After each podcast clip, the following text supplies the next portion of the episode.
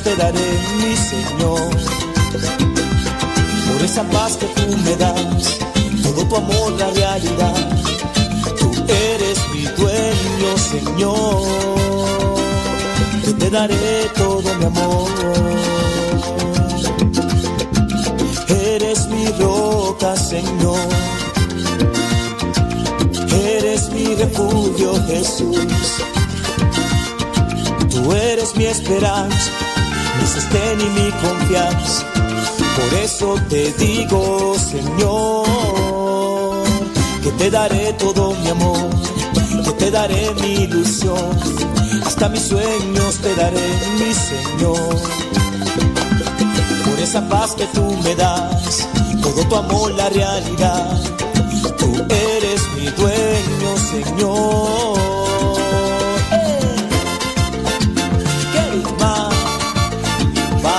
Señor, todo te daré. Oye, qué lindo.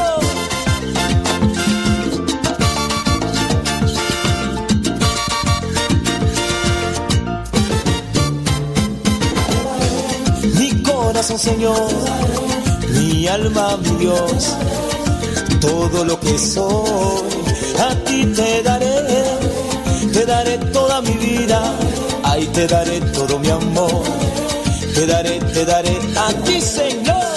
Te daré, Eva. Todo te lo daré, papá. Porque mi vida es tuya. Eso.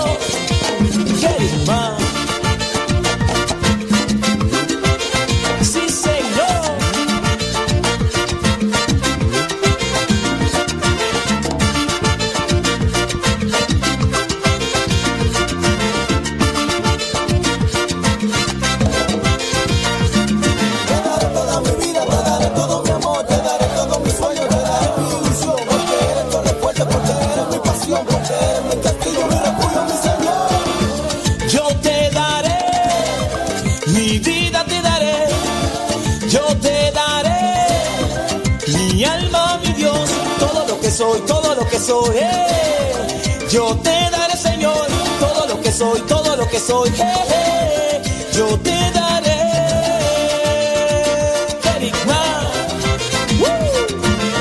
Para ti, Señor, todo lo que soy, a ti te daré. Eva.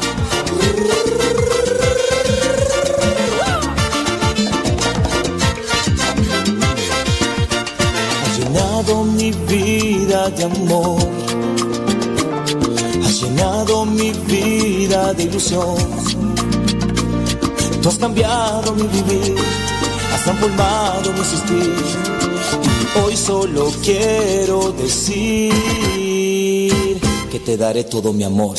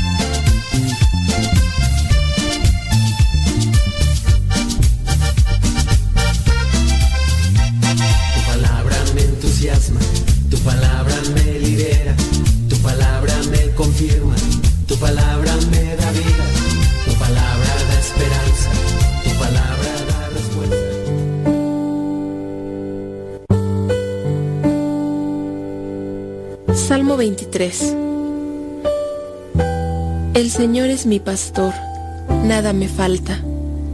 En verdes praderas me hace descansar y a las aguas tranquilas me conduce. Me da nuevas fuerzas y me lleva por caminos rectos, haciendo honor a su nombre. Aunque pase por el más oscuro de los valles, no temeré peligro alguno, porque tú, Señor, estás conmigo. Tu vara y tu bastón me inspiran confianza. Me has preparado un banquete ante los ojos de mis enemigos.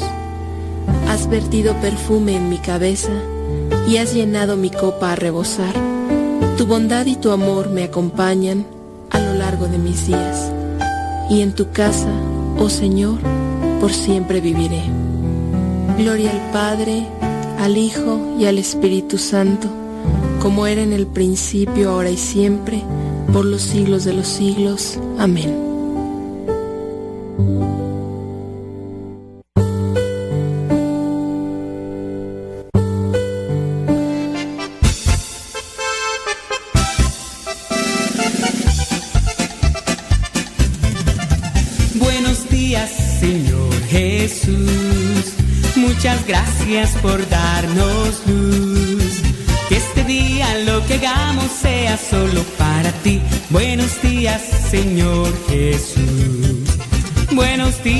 Señor Jesús. Muchas gracias por darnos luz. Que este día lo que hagamos sea solo para ti. Buenos días, Señor Jesús. La noche ha pasado, la tempestad se fue. Muy débil y cansado esperando amanecer pero al abrir mis ojos un rayo puedo ver, el sol brilla en el cielo, su luz ya puedo ver. Señor Jesús, muchas gracias por darnos luz. Que este día lo que hagamos sea solo para ti. Buenos días, Señor Jesús. Buenos días, Señor Jesús. Muchas gracias por darnos luz. Buenos días, Señor Jesús. Buenos días, Señor Jesús. Los pajarillos cantan, elevan su canción. También las palomitas ensalzan al Señor. La flor, la mariposa, exhibe su color. Del fondo de mi alma yo canto esta canción. Buenos días, Señor Jesús. Muchas gracias por darnos. Ya son las 8 de la mañana con 15 minutos. Esperando que se encuentren muy bien, donde quiera que se encuentren y como quieran que se encuentren en este día. Mi, mi, mi, mi, mi, mi. Miércoles 6 de septiembre. Que este día lo que hagamos sea solo para ti. Buenos días, Señor Jesús. Buenos días, Señor. Buenos días, Señor. Buenos días, Señor Jesús. Ya llegó, ya llegó, ya llegó, ya llegó. DJ Chafa. Soy de la cuadrada. Guayumín. Saludos a Guayumín y a Guayumina y lucho porque ganarme un día el cielo, máscara cabellera, por ganarme su perdón. Y lucho, lucho, ay como lucho, y tanto lucho que ahora me dicen el luchador. Y lucho, lucho, ay como lucho, y tanto lucho que ahora me dicen el luchador, el luchador.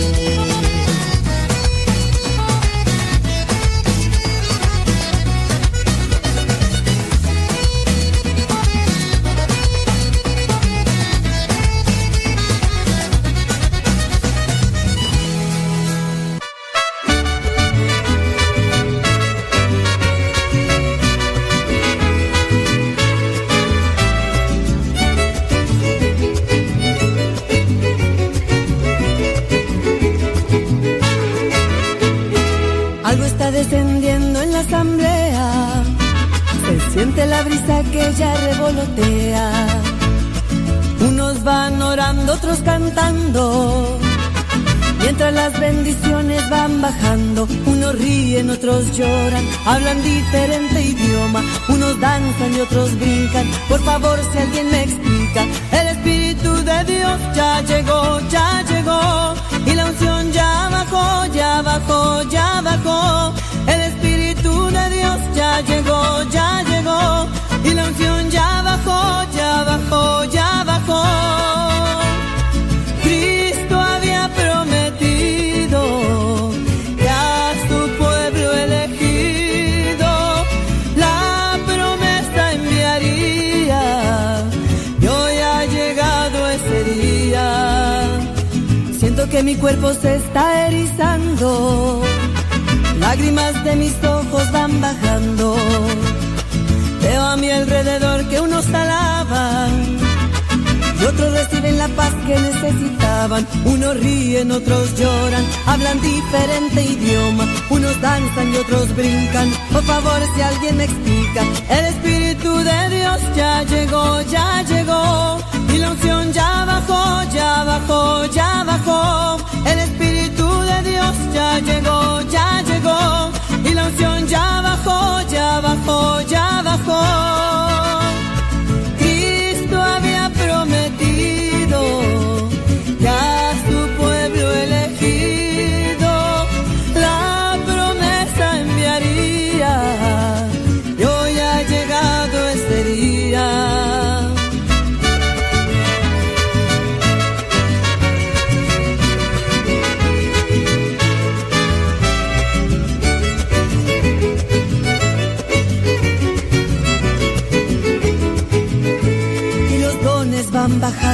muchos ya lo van tomando. Tú querías donde amor, ahora amas sin temor. Tú pediste fortaleza, vete y anda con firmeza. El Espíritu de Dios ya llegó, ya llegó, y la unción ya bajó. Ándale, Guayumín, Guayumín. Ya llegó, ya llegó, y la unción ya bajó, ya bajó, ya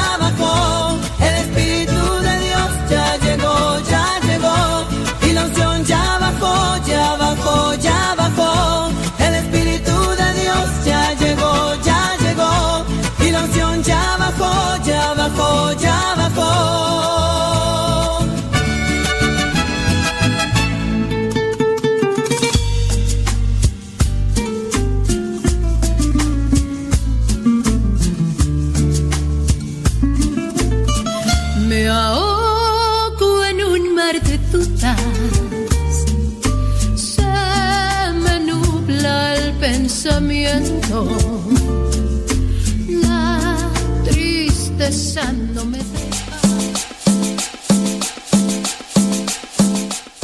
Puro cabeceo.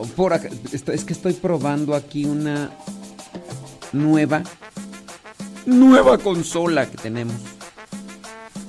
Y estoy checando a ver cómo, cómo si oye.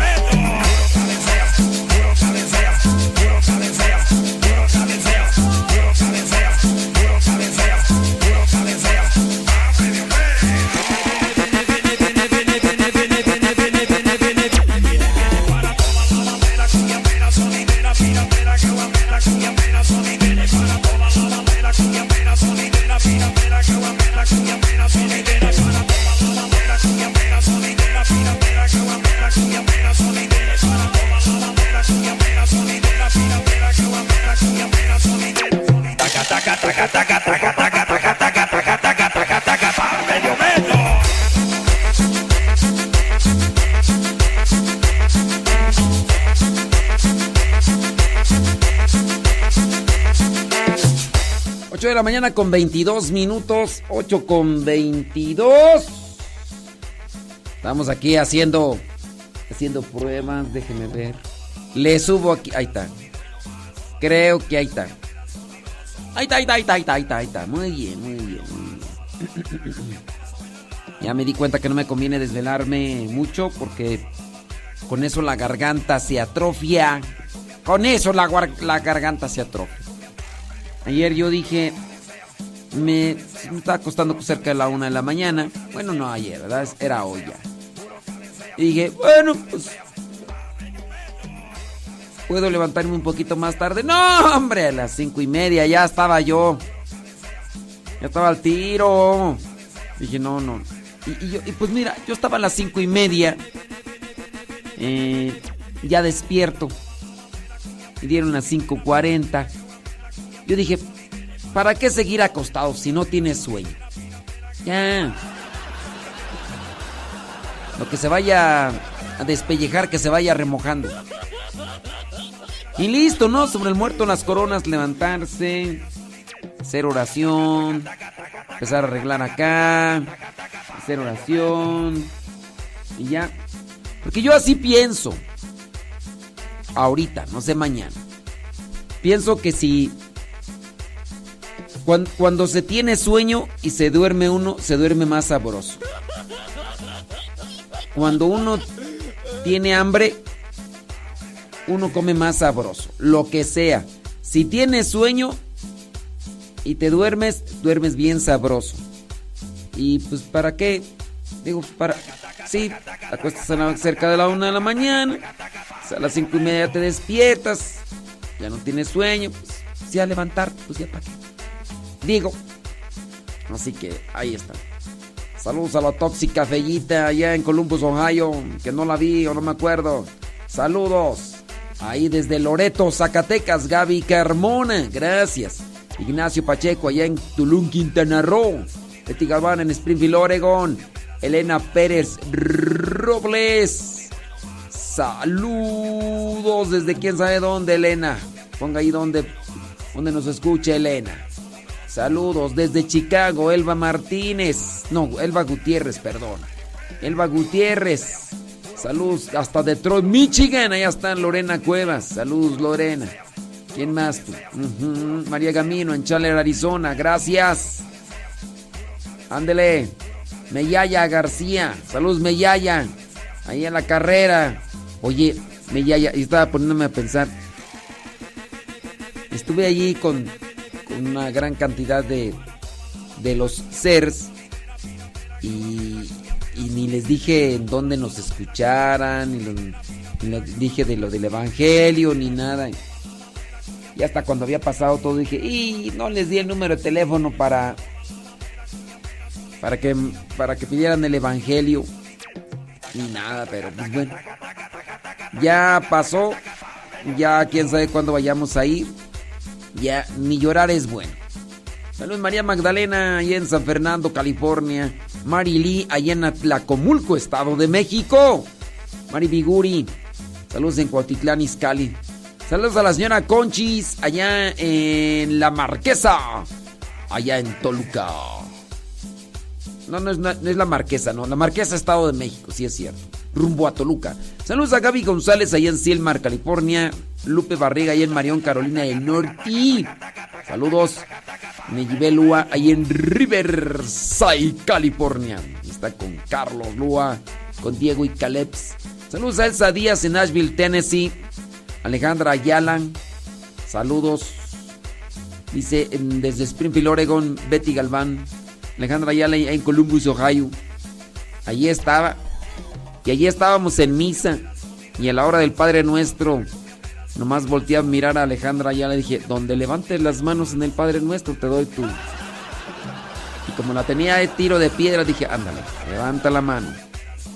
Levanta la mano. Y pues no. Saludos, dice Mika Ure desde San Luis. Mica García, desde San Luis Potosí. Ándale, en la talacha.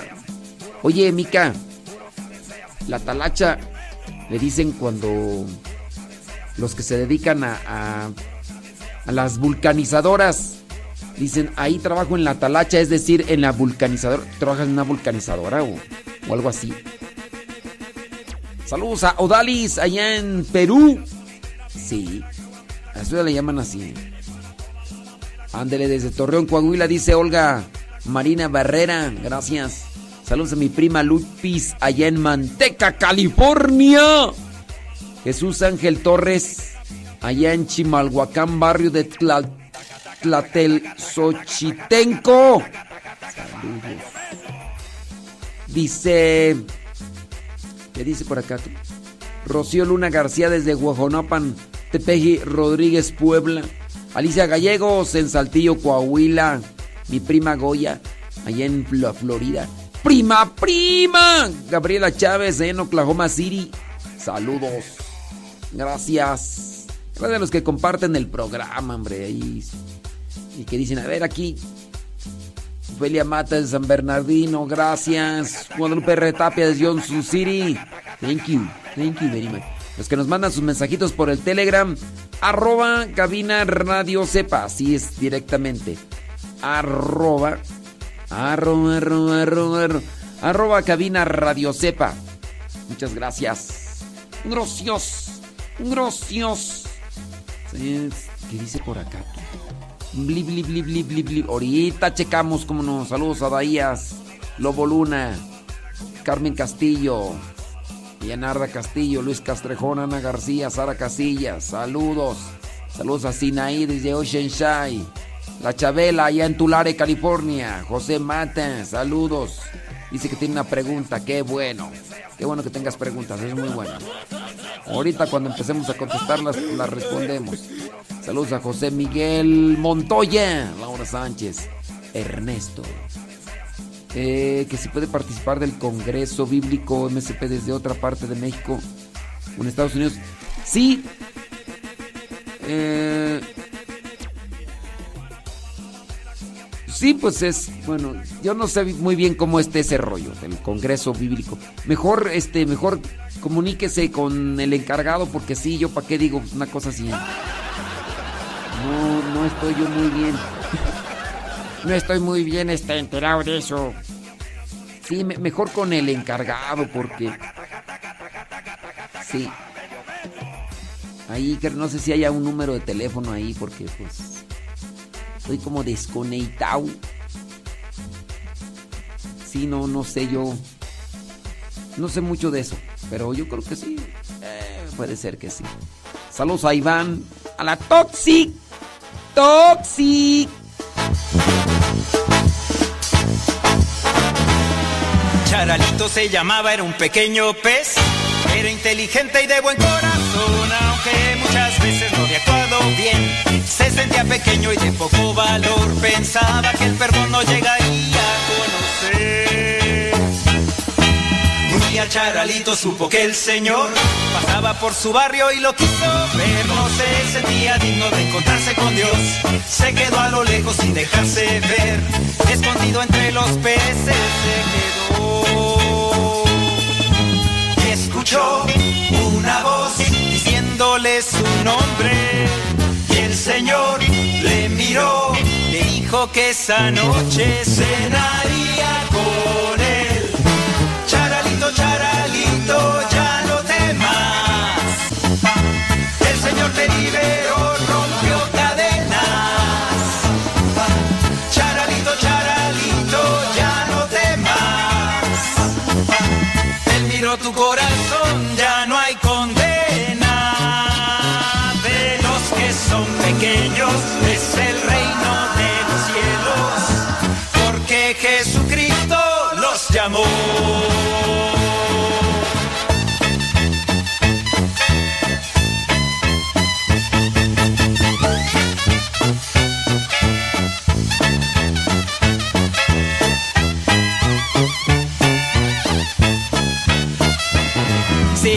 Te sientes como el pececito aquel, lleno de tristeza en tu corazón, Jesús te está llamando, te conoce bien. Todo lo que quiere es darte su perdón, quiere que camines siempre junto a Él. Y escuchó una voz diciéndole su nombre, y el Señor le miró, le dijo que esa noche cenaría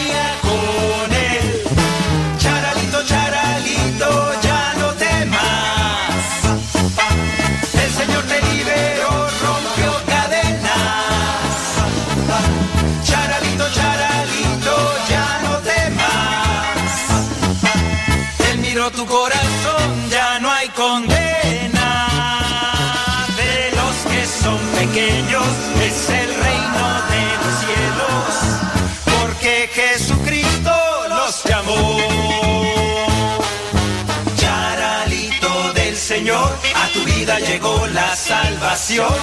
Eres grande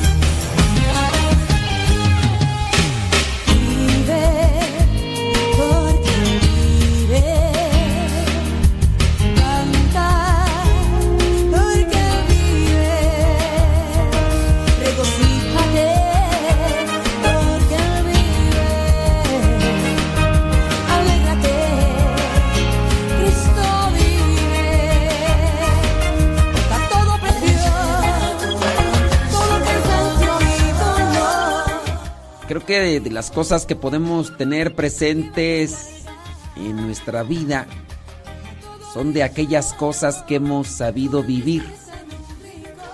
Cuando no hemos sabido vivir, como que no hay un recuerdo muy grato o no hay nada de recuerdo. Por esto vamos a dar algunos tips. Te vamos a dar algunos tips para saber vivir el momento.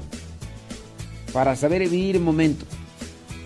De manera que tú puedas recordar en el mañana, hablando de una cuestión analógica o metafórica, decir, que puedas acordarte, no sé, dentro de 10 años del hoy como, como si fuera ayer.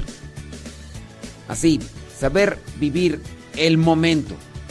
Por no saber vivir el momento, pues vivir en el momento, también conocido como una situación real, atención plena, implica estar plenamente presente en el aquí y en el ahora, en lugar de preocuparse por el pasado o el futuro.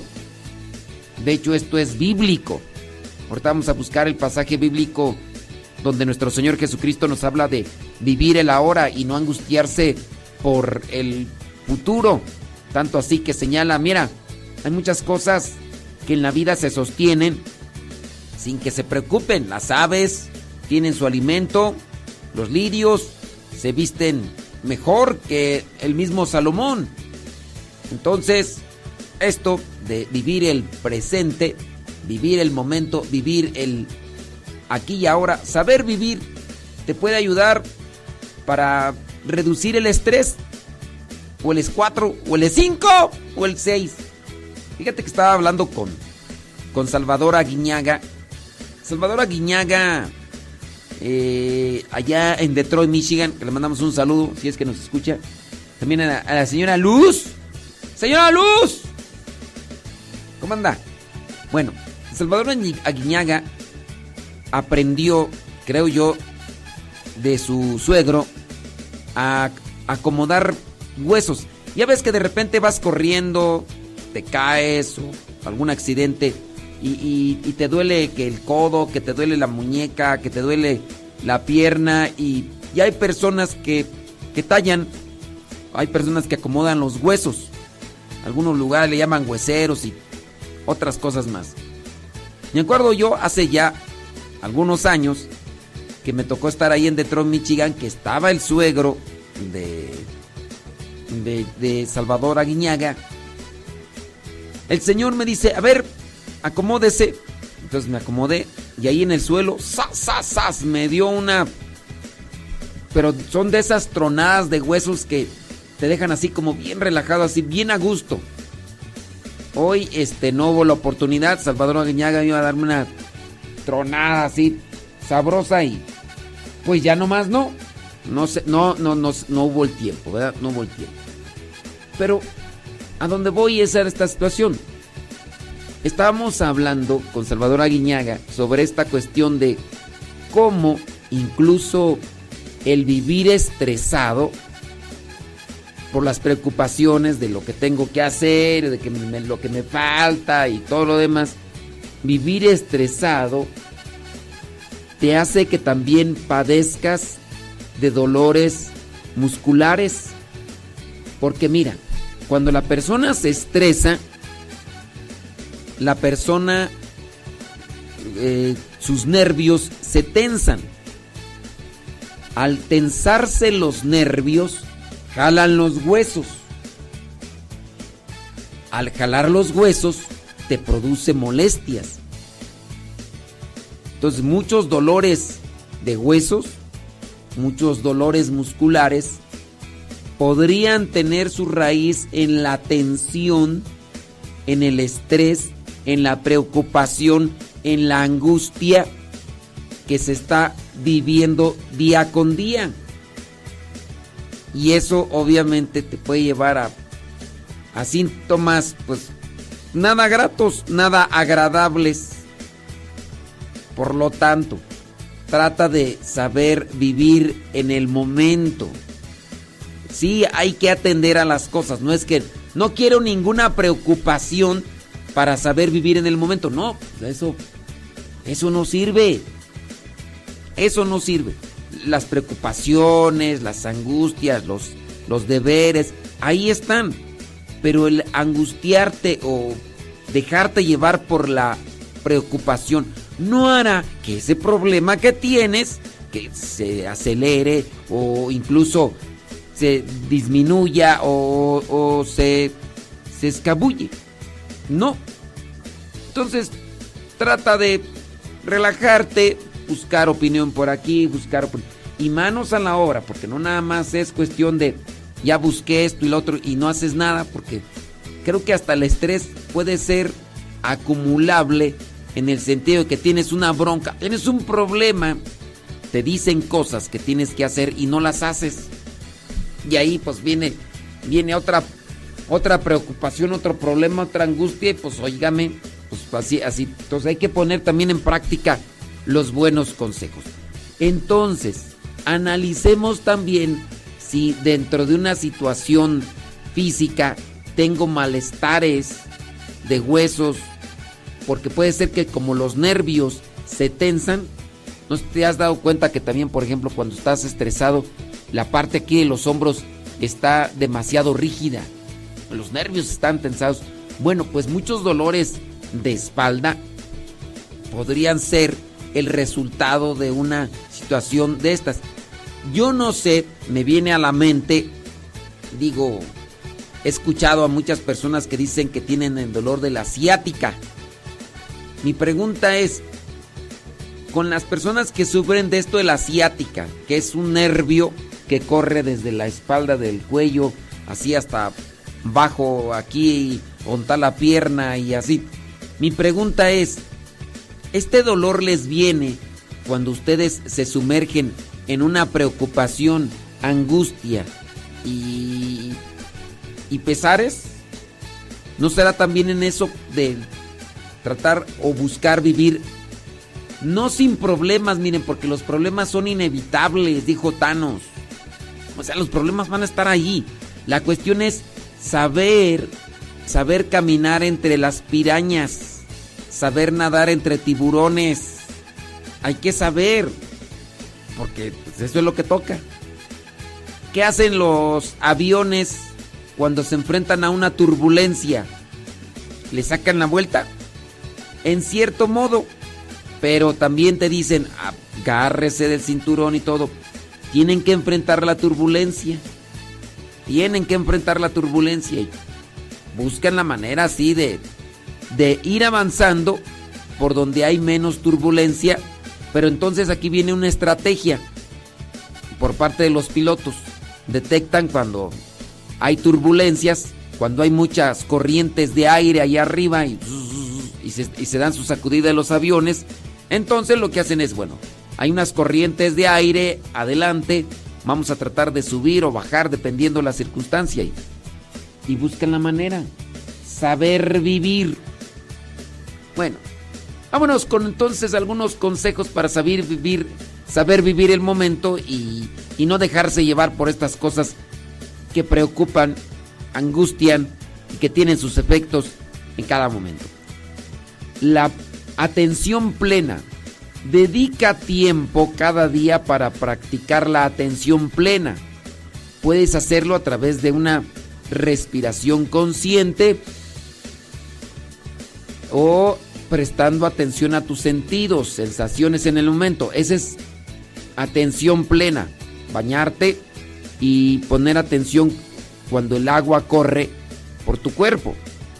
Vas a tomar agua, tómale sabor al agua, aunque, sea natural. Aquí yo tengo agua, por ejemplo. Mm. Mm, mm. No es de sabor, pero hay que tomarle el agua. A lo mejor tiene un cierto tipo de sensación diferente. Hay aguas que se dicen son ligeras, hay otras que son muy pesadas. Esta está fresquecita. Me gusta. Me gusta. Entonces, hay que poner atención plena a las cosas. Cuando nosotros dedicamos más tiempo a esta atención plena, podemos saborear los momentos. No sé, dormir también, eh, caminar. Dicen que incluso ayuda mucho en ocasiones a quitarse los zapatos y caminar así, sin zapatos. De manera que tú, que tu planta del pie pueda sentir la tierra, el polvo, que pueda sentir el fresco de, del pasto. Atención plena. Atención plena. Entonces, pon atención a eso. Eh, te preocupas mucho por el pasado, que viene una depresión. Te preocupas mucho por el futuro, una ansiedad. Te preocupas mucho por el presente, un estrés al mil por hora. Entonces, atención plena. Eh, hay que reducir las distracciones, dice aquí. Identifica las distracciones que te impiden estar presente. Puede ser el mismo teléfono, la música, cosas que de repente te hacen sacar eh, tu atención de lo que realmente importa. Hay que reducir esas distracciones. Estoy buscando algo, estoy queriendo saborear algo y, hay una situación que no me hace poner atención. Ser consciente de tus pensamientos también te ayuda a vivir, a saber vivir el momento. Observa tus pensamientos, obsérvalos. A menudo nuestra mente anda divagando hacia el pasado o al futuro. Al darte cuenta de esto puedes redirigir tu atención al presente. Hay personas que viven sumergidas en el pasado y sumergidas en su dolor. Hay personas que viven sumergidas en su futuro. Sí, sumergidas en su futuro, soñando, traen puro sueño. Luego esas cosas ni, ni llegan. Ni llegarán, dijo don Teofilito. Ah, pero soñando a mil por hora. Tienes, reparte ya tus bienes, no mires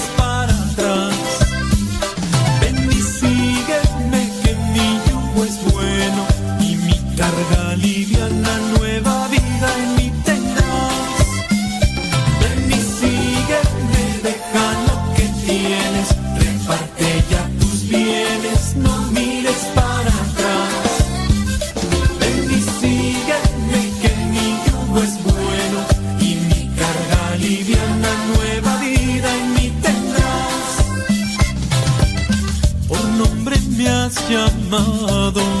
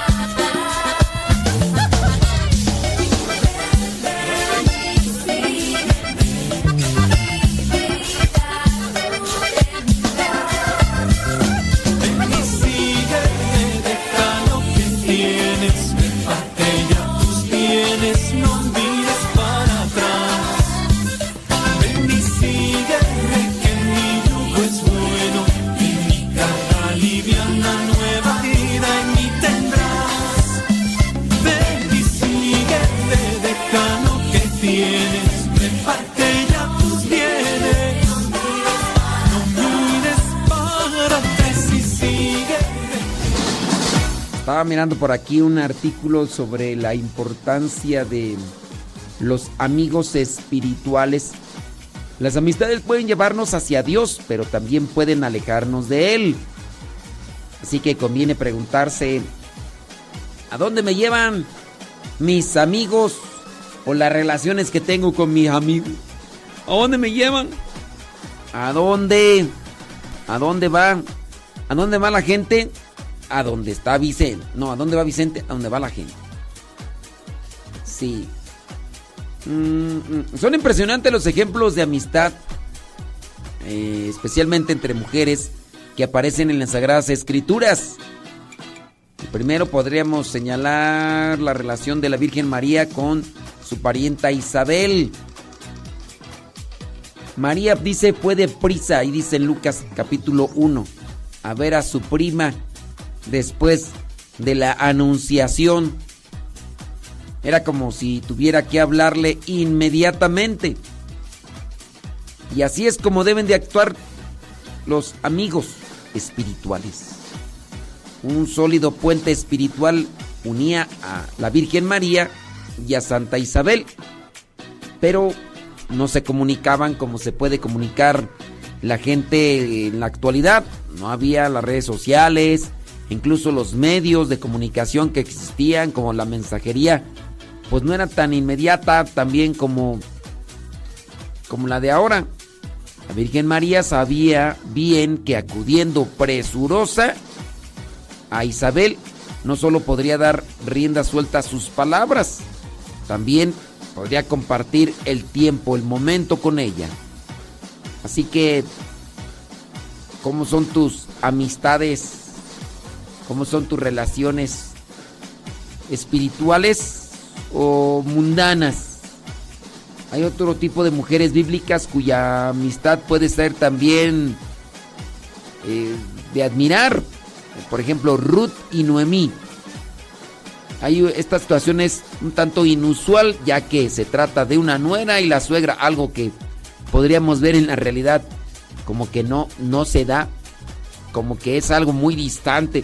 Dos mujeres que ante la tragedia de la vida tienen que emprender un viaje en el que redescubren su relación y sobre todo su relación con Dios. Ruth y Noemí. Da la sensación de que necesitaban mucho de la una y la otra en este viaje. Aunque la suegra le dijo a la nuera o a las nueras, hey, ya se murieron los hijos, ya se murió el vínculo, la relación, no hay familia, no hay nada, así que pueden irse. Y una de ellas dijo, no, yo voy a acompañarle, ¿cómo no? De mi suegra. Su Dios será mi Dios y paso a paso fueron tendiendo los lazos del puente de la comprensión mutua, porque fueron compartiendo la vida, fueron viviendo el momento presente. Y eso es también lo que nos puede unir a los demás en la medida que vamos compartiendo el momento presente, pero también vamos abriendo no solamente nuestra vida, sino también nuestra alma, uniéndonos a Dios. Las mujeres en esta relación con Dios pueden hacer mucho bien y también los hombres. Nos necesitamos unos a otros, necesitamos de la compañía, de la cercanía, necesitamos de la oración. Ojalá y que tengamos un amigo espiritual que nos acompañe, que nos escuche, que nos hable, aunque en ocasiones tengan que ser sacudidas fuertes. Dijo por ahí una persona, no me regañe. A ver, te estoy llamando la atención porque esto que estás haciendo no está bien. Eh, ¿Te lo digo o no te lo digo? No está bien, sí, regáñeme pues. Oh. Así que, ¿qué dice en la primera carta a los Corintios capítulo 1 versículo 10? Déjame, ahorita reviso. Primera carta, ¿dónde está tú esto de la línea? ¿Dónde está? Primera carta a los Corintios capítulo 1 versículo 10, déjame ver. ¿Dónde estás? Piriri? Capítulo 1 versículo 10. Dice así. Hermanos, en el nombre de nuestro Señor Jesucristo, les ruego que todos estén siempre de acuerdo y que no haya divisiones entre ustedes. Vivan en armonía, pensando y sintiendo de la misma manera. Claro, esto, este versículo bíblico, hay que desmenuzarlo, ¿verdad? A mí me gusta el azul, te tiene que gustar el azul. Si no te gusta el azul, entonces no estás conmigo. A mí me gusta el chocolate. Si no te gusta el chocolate, te, gusta el té. No. Hay que también saber desmenuzar este tipo de cosas. A veces el acuerdo y la ausencia, pues, no son suficientes. Hay momentos en los que necesitamos un amigo de un mismo espíritu, de un mismo pensamiento. uno que nos levante con sus palabras, con sus ánimos y que también haga oración por nosotros. Un amigo espiritual que nos ayude a hacer conciencia de la vida. Un amigo espiritual que incluso haga una oración por nosotros cuando nosotros no tenemos tiempo de hacerlo. Muy bien, me parece magnífico. Ahí lo vamos a dejar para que tengamos algo que reflexionar. Y yo les pregunto, ¿ustedes tienen por ahí algún amigo espiritual o nomás nada de nada?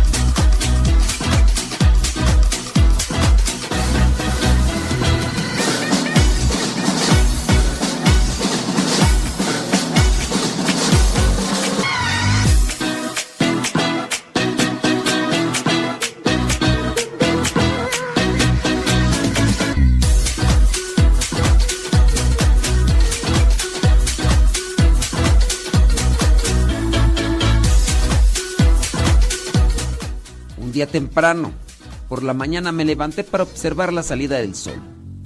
Oh, la belleza de la creación de Dios queda más allá de la descripción. Mientras observaba, alababa a Dios por su bella obra. Mientras estaba sentado ahí, sentí la presencia de Dios conmigo. Entonces, me preguntó, ¿me amas? Yo contesté, por supuesto, Señor, tú eres mi Señor y Salvador. Entonces me volvió a preguntar, si estuvieras físicamente incapacitado, ¿me amarías igual? Así que ante esa pregunta me quedé me quedé pensativo. Eh, en otro término, perplejo. Miré abajo, eh, miré mis piernas, mis brazos y el resto de mi cuerpo. Y me pregunté cuántas cosas sería capaz de hacer con todo lo que tengo y también cuántas cosas no podría hacer si no las tuviera. Las cosas que hoy me parecen tan sencillas, a lo mejor no las podría hacer. Así que después de hacer ese análisis y reflexión, le respondí a Dios, sería difícil, Señor, si estuviera incapacitado, pero aún así creo que te amaría. Entonces Dios dijo, si estuviera ciego, ¿amarías aún así mi creación? ¿Cómo podría amar algo siendo incapaz de verlo? O sea, no lo miraría. ¿Cómo sería capaz de amar algo sin verlo? Entonces pensé en toda esa gente que es ciega y cuántos de ellos aún aman a Dios y a su creación. Así que después de reflexionar y meditar qué es lo que nos hace falta, le respondí a Dios. Es difícil pensarlo, pero aún así te amaría. Dios volvió a preguntar, si fueras sordo, ¿oirías aún mi palabra? ¿Cómo podría oír algo siendo sordo? Me pregunté yo, analizando sobre esta situación me puse a pensar, escuchar la palabra de Dios no es meramente usar nuestros oídos, sino nuestros corazones. Así que después de reflexionar le respondí a Dios, sería difícil, pero aún así oiría tu palabra. Volvió a preguntar nuevamente el Señor, oye, si estuvieras mudo, ¿alabarías aún mi nombre? Pero yo me cuestioné, ¿cómo puedo alabar sin voz? Entonces se me ocurrió que Dios desea que le cantemos desde nuestra alma y corazón, no importa cómo lo hacemos. Y cuando alabamos a Dios, no lo hacemos siempre con un cántico, pero cuando somos perseguidos, le damos alabanza a Dios con nuestras palabras de gratitud. Entonces, analizando esta situación y teniendo ya una forma de respuesta, le dije, Dios, aunque no pudiera cantarte físicamente, alabaría aún tu nombre si fuera mudo. Y Dios no se quedó en silencio, volvió a preguntar, ¿en realidad me amas? Con valor y profunda convicción le contesté rotundamente, sí Señor. Te amo porque tú eres el Dios único y verdadero. Pensé que había contestado correctamente, pero Dios, después de que me escuchó decir, sí Señor, te amo porque tú eres el Dios único y verdadero, entonces me preguntó, si esto es verdad, ¿por qué entonces pecas? Contesté, porque soy solo un humano y no soy perfecto. Entonces, ¿por qué en tiempos de paz estás tan lejos de mí? ¿Por qué solo en tiempos de angustia haces oración sinceramente? Me preguntó nuevamente Dios. Y la verdad, no hubo respuestas. Dios dijo, eres bendecido con la vida. No te hice para que desperdicieras este regalo. Te he bendecido con talentos para servirme, pero continúas dándome la espalda. Te he revelado mi palabra, pero no obtienes el conocimiento de ella. Te he hablado, pero tus oídos estaban cerrados. Te he mostrado mis bendiciones, pero tus ojos nunca las vieron. Te he mandado mis siervos, pero permaneciste sentado y móvil mientras ellos eran rechazados por ti. He oído tus oraciones y las he contestado todas. Ahora te pregunto, nuevamente, ¿en verdad me amas? Y yo no podía contestar. No podía decirle una respuesta verdadera. Él lo sabe todo. Estaba increíblemente apenado. No tuve excusa. ¿Qué podría decir ante este tipo de cuestionantes? Cuando mi corazón hubo llorado y las lágrimas habían fluido, dije, por favor perdóname Señor, soy indigno de ser tu hijo. Y Dios contestó, esa es mi gracia, hijo mío. Entonces le pregunté, entonces, ¿por qué continúas perdonándome? ¿Por qué me amas tanto? El Señor contestó, porque tú eres mi creación, tú eres mi hijo, nunca te abandonaré. Cuando llores, tendré compasión y, y lloraré contigo. Cuando estés alegre, contento, gozoso, me alegraré contigo. Cuando estés deprimido, te animaré. Cuando caigas, te levantaré. Cuando te sientas cansado, te llevaré sobre mis hombros. Estaré contigo hasta el fin de los días y te amaré por siempre. Nunca antes había llorado como en ese momento. Como pude, me levanté. Sí, y me cuestioné. ¿Cómo, cómo he sido así, tan frío, tan seco? ¿Cómo pude lastimar a Dios con todas esas cosas de mi pasado? Le pregunté entonces a Dios, ¿cuánto me amas? El Señor me estrechó en sus brazos y contemplé sus manos. Y sí, ahí estaba la señal del amor. Estaban las cicatrices con los clavos. Me incliné a los pies de Cristo, mi Salvador. Y ahora sí, hice una oración desde el corazón. Porque Dios nos ama tanto y espera que nosotros le respondamos de igual manera. valor para en su vida yo.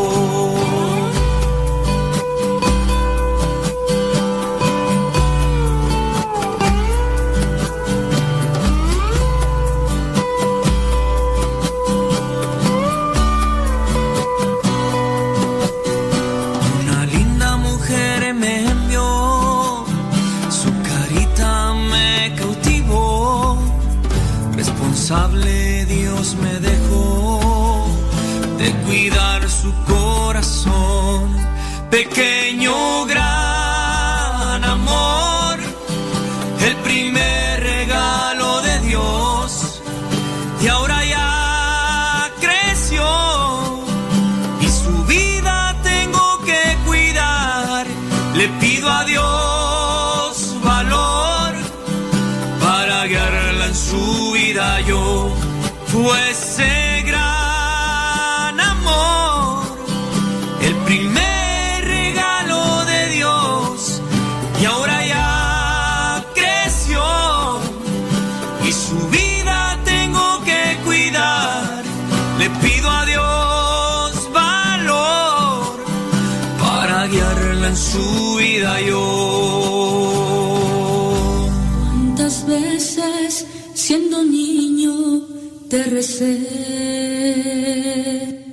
Con mis rezos te decía que te amaba. Poco a poco, con el tiempo, fui alejándome de ti. Por caminos que se alejan, me perdí.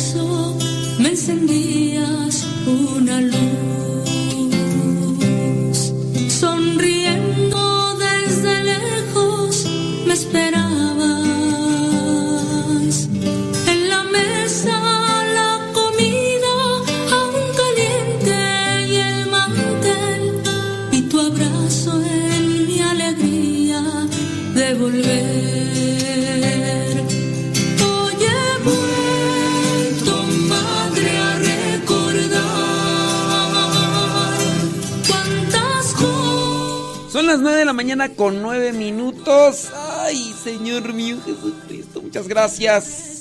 Gracias por estar ahí conectados con nosotros. En este día, mi, mi, mi, mi, mi, mi, miércoles. Ahí te va Iván.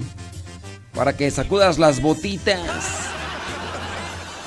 Sacude las botitas, Iván. Y su los apostolines del norte. Desde Phoenix, Arizona.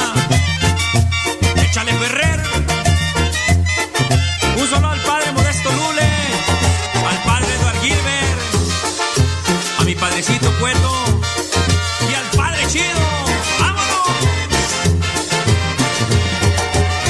En la oscuridad vivía yo, muy alejado de mi Señor. Creía todo menos en ti, porque a todo decía que sí. La bruja Panchita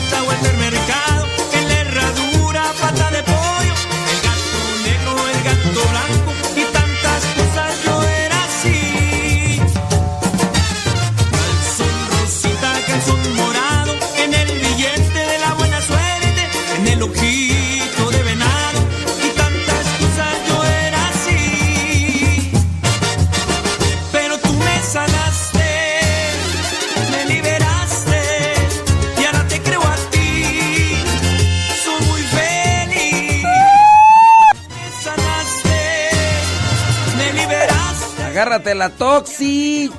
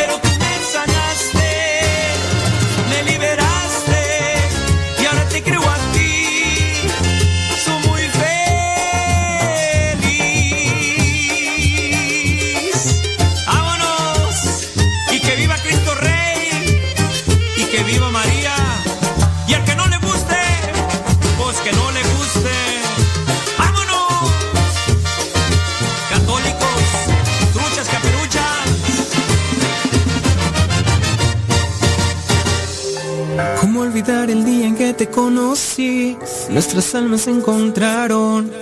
Una bella amistad se convirtió en amor. No cabe duda que fue Dios que nos unió. Desde aquel día no dejo de pensar en ti. Cada detalle tuyo me cautiva. Te convertiste ahora en parte de mí. El podcast En pareja con Dios presenta Vivir la castidad antes, es decir, en el noviazgo y también en el matrimonio. Hoy Dios une nuestras vidas y nos da su bendición. En la sociedad actual, donde las personas que deciden seguir viviendo siendo vírgenes o castas antes del matrimonio son ridiculizadas y atacadas. ¿Cómo permanecer firmes en el ideal de que nuestro cuerpo es sagrado y las relaciones sexuales son más plenas cuando se dan dentro de los lazos del matrimonio? Una persona que aprende a controlar sus deseos sexuales antes del matrimonio es menos probable que sea infiel después de que se haya casado. Aprender sobre la castidad y aplicarla en nuestras vidas es algo que puede beneficiar a toda persona, tanto soltera como casada. Pero la verdad es que muchas personas no saben qué significa ser casto. Yo les he preguntado en algunos retiros a los matrimonios, ¿ustedes creen que sea posible que dentro del matrimonio se viva la castidad? Y muchos piensan que castidad es no tener relaciones íntimas. Bueno, pues ¿qué quieren? Es la ignorancia, es el desconocimiento. Y hoy vamos a aclarar esto. Para empezar, hay que definir qué es la castidad. La castidad significa, así, en breve, en corto, es ser puro sexualmente. Es evitar tener relaciones sexuales antes del matrimonio y una vez casado ser fiel al cónyuge. La castidad también abarca pensamientos, acciones y forma de expresarse. La palabra castidad viene del latín castitatis, que significa pureza. Entonces, castidad es la cualidad de ser puro, continente, íntegro, virtuoso. Vivir la castidad también corresponde a estar separado o cortado de vicios. En este caso, no dejarse llevar por la lujuria. La castidad es atender tanto el espíritu como el cuerpo. La castidad consiste en el dominio de sí, en la capacidad de orientar el instinto sexual, tener control en él, para que el instinto sexual esté al servicio del amor y a su vez que se pueda integrarlo en el desarrollo de la persona. La castidad, hablando en términos cristianos, supone separación del propio egoísmo. Es la capacidad de sacrificio por el bien de los demás. Es también nobleza, es lealtad en el servicio y en el amor. Cuando se vive la castidad en el matrimonio, que como remarcamos, no es abstinencia de relaciones íntimas. Cuando se vive la castidad en el matrimonio, se tiene que vivir la pureza. La pureza es una virtud eminentemente positiva y constructiva que templa el carácter y lo fortalece. Quien logra controlar sus impulsos carnales podrá controlar también sus impulsos emocionales. Cuando se vive la pureza, se produce paz, equilibrio de espíritu, armonía interior. Por eso es que se pueden controlar las emociones. Cuando se vive la pureza o la castidad, purifica el amor y lo eleva. Es causa de alegría, incluso de energía física y moral, de mayor rendimiento en las diferentes áreas del deporte, el estudio y prepara, sobre todo para el amor conyugal, cuando se vive la castidad en el noviazgo. Es imposible guardar la pureza del cuerpo sin guardarla también de corazón y de pensamiento. Tenemos que comenzar con el pensamiento, el corazón, para mantenerse en castidad. Si no vigilas tu imaginación y tus pensamientos, es imposible que guardes la castidad. Hablando de estas cosas que deforman el amor, el apetito sexual es sobre todo psíquico. Si no se arrancan las raíces de la imaginación, es imposible contener las consecuencias en la carne. Y ahorita vamos a dar algunas recomendaciones. Por eso es necesario saber dominar la imaginación y los deseos. Esta en cualquiera de las dos partes, porque se puede dar que haya personas que tienen mucho apetito sexual en el caso de los hombres o también de las mujeres. Y hablando en este caso de la impureza, sin ser el más grave de los pecados, digamos que es el más frecuente de los pecados graves. La castidad, sin ser la más perfecta de las virtudes, es una de las más necesarias. En materia de castidad, lo más fácil es el dominio completo. Andar a medias es muy peligroso. Como bien sabes, la Iglesia Católica, dentro de su moral, prohíbe el uso de anticonceptivos, preservativos y dispositivos que evitan el embarazo, llámese dispositivo y otros más. Y la iglesia está en contra de ellos porque ellos están en contra de la vida. Pero la iglesia también presenta advertencias en el uso de los anticonceptivos, preservativos o dispositivos. Cuando las personas usan los anticonceptivos, en el caso de las mujeres se ven expuestas al cáncer o en su caso a quedar infértiles. Y también en el caso de los hombres se producen vicios la lujuria se despierta y se desenfrena. Esto por decir algunas de las consecuencias que acarrea el utilizar todas estas cosas que se usan en algunos matrimonios para no tener más hijos. Si vivieran en la castidad y conocieran más sobre el ritmo natural, tanto del hombre como la mujer, sería más sencillo. El que no sabe decir no cuando pudiera decir sí, no sabrá decir no cuando tenga que decir no. El que no sabe privarse de lo lícito por ensayo, no sabrá privarse de lo lícito cuando sea necesario. Recuerda que ser un esclavo de los instintos en el campo sexual te lleva al nivel del comportamiento de los animales, porque te desnaturaliza de su condición de ser libre y de su condición de sujeto autodeterminativo. Usar mal la capacidad sexual es una traición a la sexualidad humana. Ahora te compartimos algunas ideas. ¿Cómo ser casto dentro del matrimonio? Abstente de ver películas, revistas o series de televisión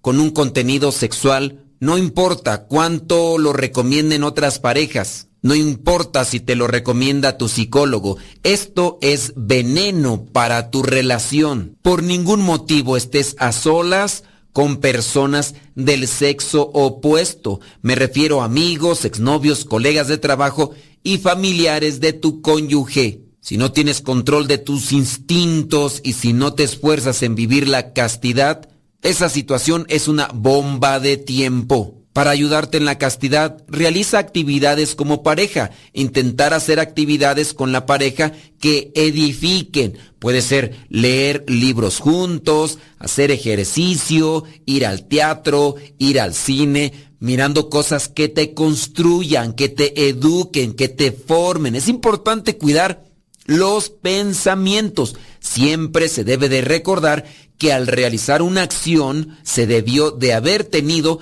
la idea con anterioridad, aunque sea una vez. Protege tu matrimonio. Las amigas o amigos a los que se les tenga mucha confianza no deben de estar en el hogar o pasar mucho tiempo conviviendo con la familia en general.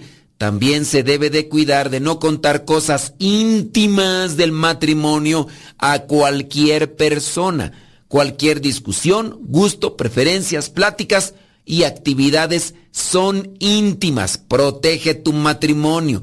No hables acerca de tu cónyuge ni mal ni bien con amistades. Establece límites. Tienes también que buscar rodearte de personas con tus mismos ideales y metas. En este caso, en relación a la castidad. Cuida tus pensamientos para que puedas controlar tus sentimientos. Romanos capítulo 12, versículo 2. Si tú no cambias tu manera de pensar, no podrás cambiar tu manera de vivir. Reflexiona la palabra de Dios constantemente, haz oración con tu pareja, busquen citas bíblicas que hablen con relación a la castidad, al amor, acérquense a los sacramentos, a la gracia de Dios, para que tengan fortaleza y puedan vencer las tentaciones. Y si ya han caído en el pantano de las seducciones y de las cosas sucias que ofrece el mundo para darte placer, busca orientación espiritual, acompañamiento espiritual y trabaja en aquellas medidas y recomendaciones para purificar y cuidar tu mente y tus pensamientos. Recuerda que para llegar a la santidad en el matrimonio, la castidad es indispensable. Para llegar a la santidad en el matrimonio, se tiene que llegar en pareja con Dios. Cada uno con su propia historia, con sus defectos y virtudes. Distintos sueños, pero mismo ideal. Inmensamente amarnos por la eternidad. Desde aquel día no dejo de pensar en ti. Cada detalle tuyo me cautiva. Te convertiste ahora en parte de mi ser. Aún no sé muy bien qué fue lo que pasó. Solo sé que yo te amo.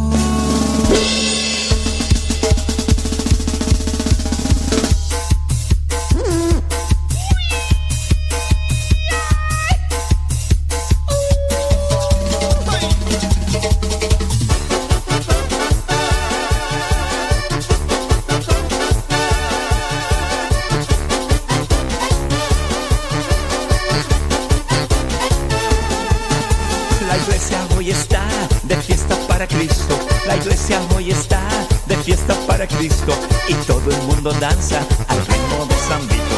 Y todo el mundo danza al ritmo de San Vito. La iglesia hoy está de fiesta para Cristo. La iglesia hoy está de fiesta para Cristo. Y todo el mundo danza al ritmo de San Vito. Y todo el mundo danza al ritmo de San Vito. Manos para arriba, manos para abajo manos para arriba, manos para abajo, el cuerpo para un lado, el cuerpo para el otro, el cuerpo para un lado, el ritmo, el ritmo de San Vito. Este es el ritmo, el ritmo de San Vito. El cuerpo para un lado, el cuerpo para el otro, el cuerpo para un lado, el cuerpo para el otro. Ja, ja, ja,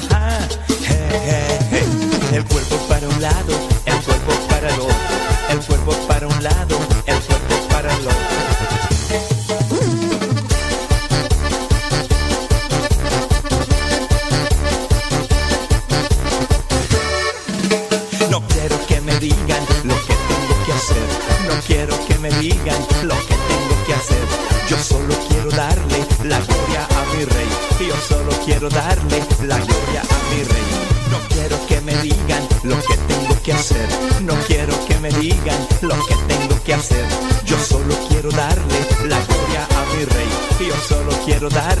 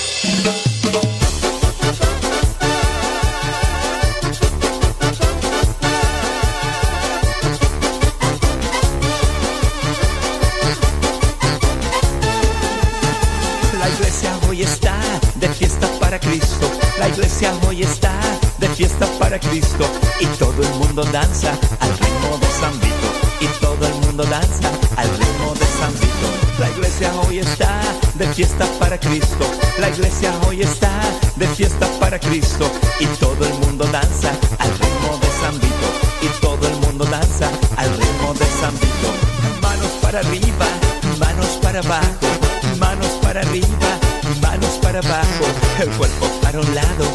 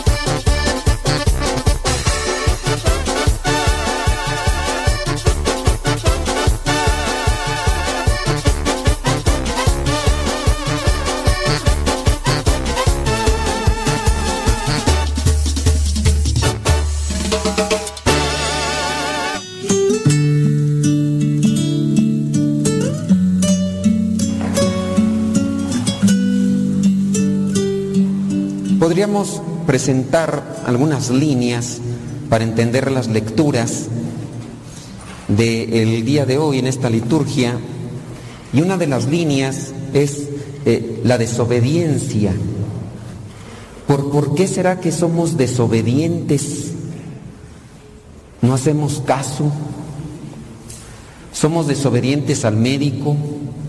Somos desobedientes a la mamá, al papá. Somos desobedientes a los abuelos.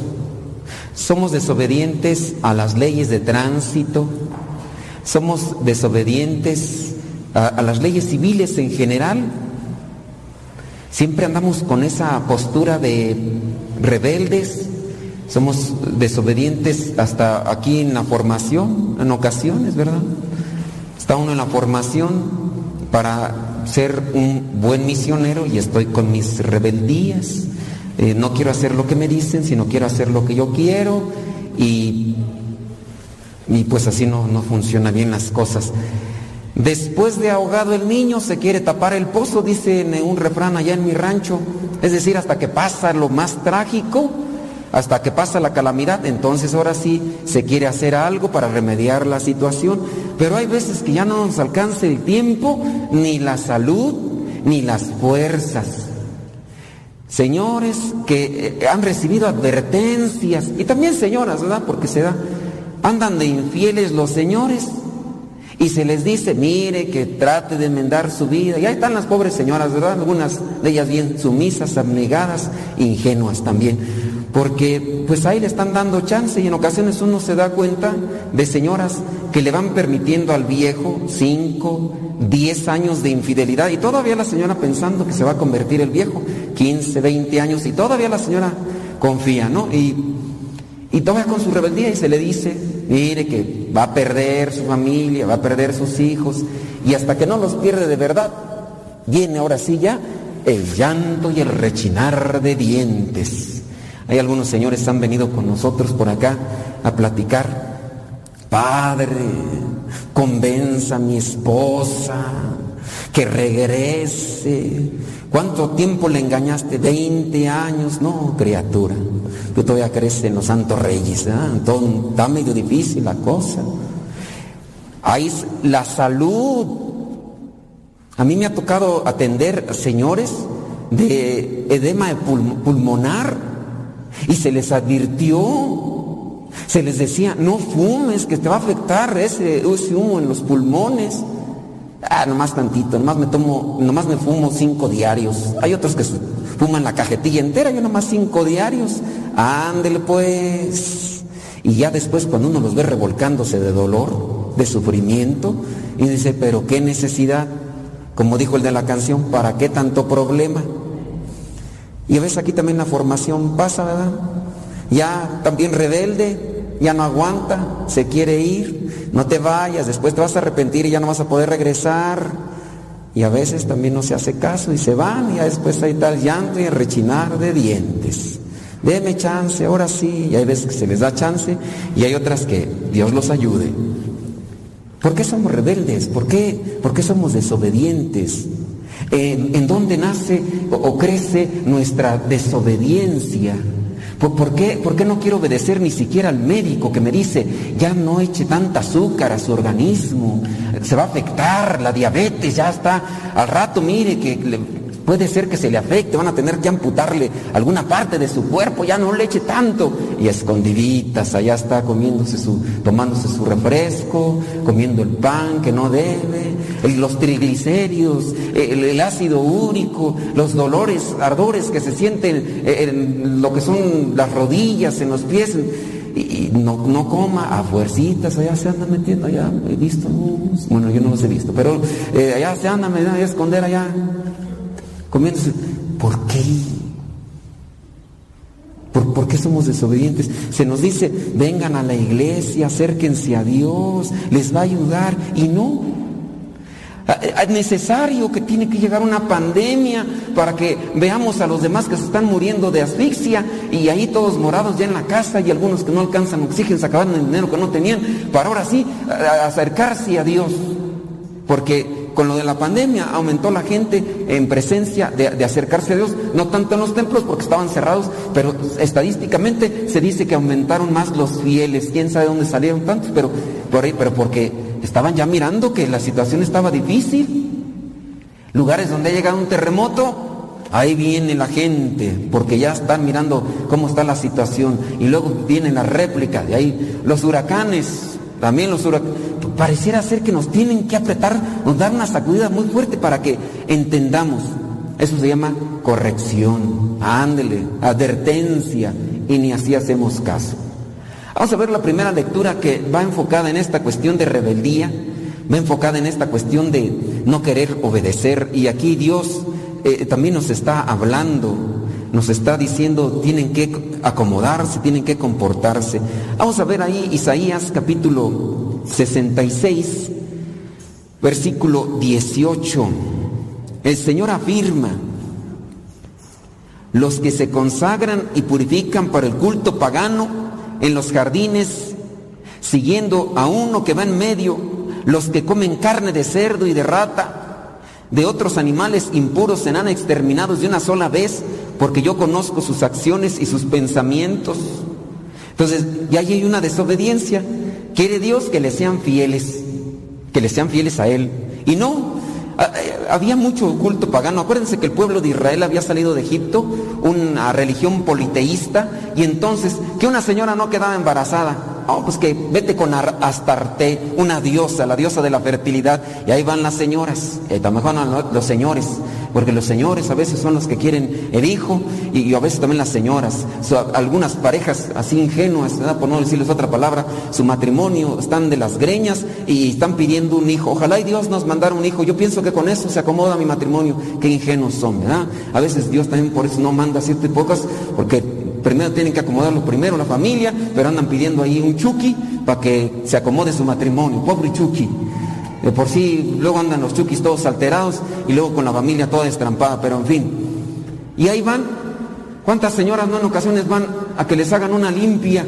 Porque quieren algo al modo caprichoso. Y aunque se les dice, hombre, eso es malo, es del diablo, eso no está bien. Pero ahí va la señora que le hagan una limpia con huevo y apenas llega inmediatamente, sí, comadrita, le hicieron algo a usted, tiene un trabajo. Mire, pero yo se lo voy a quitar, tráigame una foto de, de ahí del marido, a ver, ahorita nosotros vamos aquí, póngase aquí, vamos a hacer una rueda con alcohol y luego le prenden fuego. Si se prende es que le están haciendo mal. Óyeme, pues le alcohol y luego le prenden cerillo, luego le agarran un huevo, me han dicho, ¿verdad? Y le estallan y luego lo quebran y todo sale todo revuelto. Me dicen, mire, por eso salió todo revuelto porque usted trae un montón de problemas dentro, pero yo se los voy a sacar. También el dinero, les voy a sacar todo, ¿verdad? Yo aquí los voy a dejar en la pobreza. Eso no se los dicen, pero... Y hacía mucha gente yéndose con ídolos por aquí por allá Y aunque se les dice, no se acerquen, esas son caretas, máscaras del diablo, que lo único que hacen es engañarlos para que se alejen de Dios, pero la gente no cree. Y así no creían en aquel tiempo los israelitas. Ahí andan los que se consagran y purifican para el culto pagano. Hay gente que a veces viene aquí a misa y trae la medalla de la Satán muerte.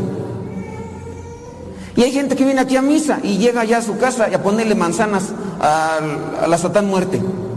En vez de que se las traigan aquí a los de formación. Pues, pues tráganselas a los de formación. ¿No quieren una manzanita? Eh, pues griten más fuerte para que entiendan o que no entiendan. ¿Cómo es eso? Yo les digo a las gentes que no, no anden con doble cara. Y la de las, de las tan muertes, sí. Dicen, es que ella sí es más milagrosa. Pues a lo mejor sí les da lo que piden. Pero aguas porque uh, es rencorosa y envidiosa. Ella no quiere y les va como en feria. Pero en fin, los que se consagran y purifican para el culto pagano en los jardines, siguiendo a uno que va en medio, los que comen carne de cerdo y, bueno, costumbres de estos ídolos, ¿no? Y ya en el versículo 20, harán venir de todas las naciones a todos los compatriotas de ustedes a caballo, en carros, en literas, en mulas y en camellos. Serán una ofrenda para mí en Jerusalén, mi monte santo, como las ofrendas que traen los israelitas, en vasos limpios a mi templo. Yo el Señor lo he dicho. Si hacemos caso, vendrán cosas buenas, claro. ¿Es necesario que nos den una sacudida? Sí. ¿A quién de ustedes le gusta que lo regañen? A nadie, a na no hay nadie a quien nos guste, a nadie nos va a gustar. Pero eh, la misma palabra de Dios dice que también son buenas las regañadas. Vamos a ver la segunda lectura, carta a los Hebreos, capítulo 12, versículo 5. Y ahí nos habla sobre estas regañadas que a nadie nos gustan, pero dice el versículo 5, carta a los Hebreos 12, y han olvidado ya lo que Dios les aconseja como a hijos suyos, dice, la, dice en la escritura, no desprecies, hijo mío, la corrección. No desprecies la corrección. Viene alguien y nos dice, no está bien que estés haciendo esto. Es una corrección que se está haciendo.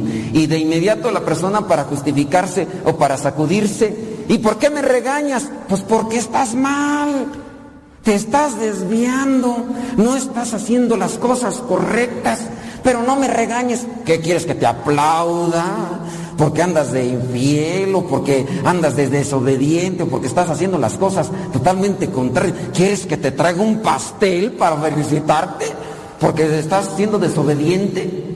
Así hay personas que todavía la estás corrigiendo y se molestan. ¿Qué actitud hay detrás de todo esto? Soberbia. Somos desobedientes y soberbios y por eso nos molestamos cuando nos corrigen. Ah, es que aquí pura regañadera. Pues a veces se nos dicen las cosas en las que estamos mal y es necesario. Digo, la, pura regañada por regañada tendríamos que acomodarla porque la reprensión es cuando yo te digo en qué estás mal, pero te digo, ¿qué tienes que hacer para acomodarte? Hay que, la regañada tiene que ir con un consejo para que amarre.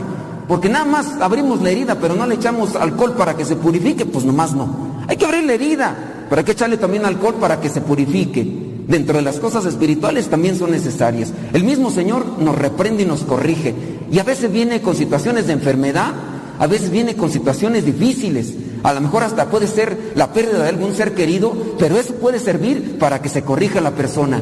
Aquel fulano que no se acercaba a Dios, que andaba en sus vicios, de repente muere alguien en su familia y aprendió la corrección y se empezó a acercar a Dios, a la oración, al rosario. Y ahorita por ahí anda dando cursos bíblicos. ¿Le sirvió la zamarreada? Sí, le sirvió. La supo aprovechar y ahora está en paz. Pero hay personas que no, todavía aparte de que los regañan, se hacen los sentiditos. Uy, conciencia de cristal, no los puedes tocar con el pétalo de una rosa, porque ya están ahí reclame y reclame, reniegue y reniegue. Y ahora los agresores, los verdugos son los ofendidos, son las víctimas, dicen. Mm, nomás faltaba eso. Ya no le puedes decir nada al verdugo, porque luego lo está rechine, rechine dientes, quejese y quejese. Las regañadas son buenas siempre y cuando nos estén diciendo en qué estamos mal, en qué nos están corrigiendo. No desprecies, hijo mío, la corrección del Señor, ni te desanimes cuando te reprenda. ¿Quién de ustedes se pone todo triste? ¿Por qué andas triste? Es que me regañaron. ¿Pero fue la regañada válida? Sí, entonces ¿por qué te pones triste?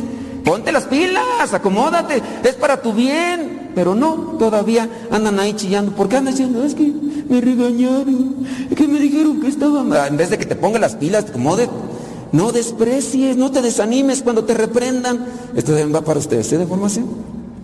No crean que nada más acá para los señores que están colgando el pico. No, no, no, para todos, para todos. Aquí agarramos parejo. Porque el Señor corrige a quien Él ama. Cuando una mamá, cuando un superior nos corrige, es porque nos ama. ¿Cuántos de nosotros no aprendimos hasta que ya estábamos bien labregones cuando nuestros papás o nuestras mamás nos corrigían de algo? Y ya después uno, ¿qué razón tenías, mamá? ¿Qué razón tenías, papá? Si hubiera entendido antes cabezón, terco, mula, pues hubieras entendido, te hubiera ido mejor, pero no, hasta que ya no pasa el tiempo y hay algunos que aprenden, ¿verdad? Hay otros que no, y hay otros que todavía se hacen los sentidos. Porque el Señor, porque Dios corrige a quien Él ama y castiga a aquel a quien recibe como hijo. Ustedes están sufriendo. Ya hay, ¿verdad? Sí, ustedes están sufriendo para su corrección. Dios los trata como a hijos. Dios nos trata como a hijos, por eso nos corrige. ¿Cuánta gente a veces de, vienen a misa, algunos primerizos, o de esos que casi no vienen, y se enojan? Algunas señoras a veces hasta me han esperado allá afuera para decir, padre, es que eh, mi esposo se fue bien enojado, me dijo que si yo hablé con usted, que porque todo lo que dijo en la misa ya no más faltó que dijera su nombre. Dije, pues yo hablé de los mendigos, de los desgraciados, de los mulas, de los tercas. Pues si le quedó a su, esposo el chaleco, que se lo ponga. Yo hablé para los que estaban mal. Pero no, hay gente sí que me ha tocado los cursos bíblicos que antes estaba dando por las casas.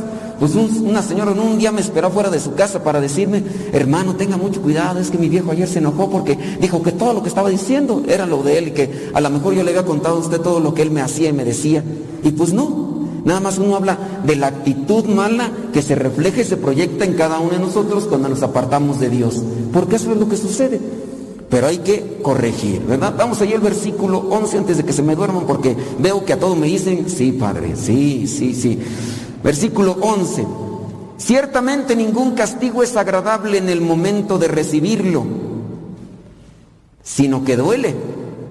Pero si uno aprende la lección, el resultado es una vida de paz y rectitud. Eso deberíamos de subrayarlo para que cuando nos toque, que nos den una regañada, eh, ciertamente ningún castigo es agradable, ni modo que me ponga bien feliz, contento, que ande con mi mazorca enseñando ahí a todos. Uy, ¿por qué andas tan contento? Es que me regañaron, me, castigaron por portarme mal. Uy, upi, a ver cuándo me regañan otra vez.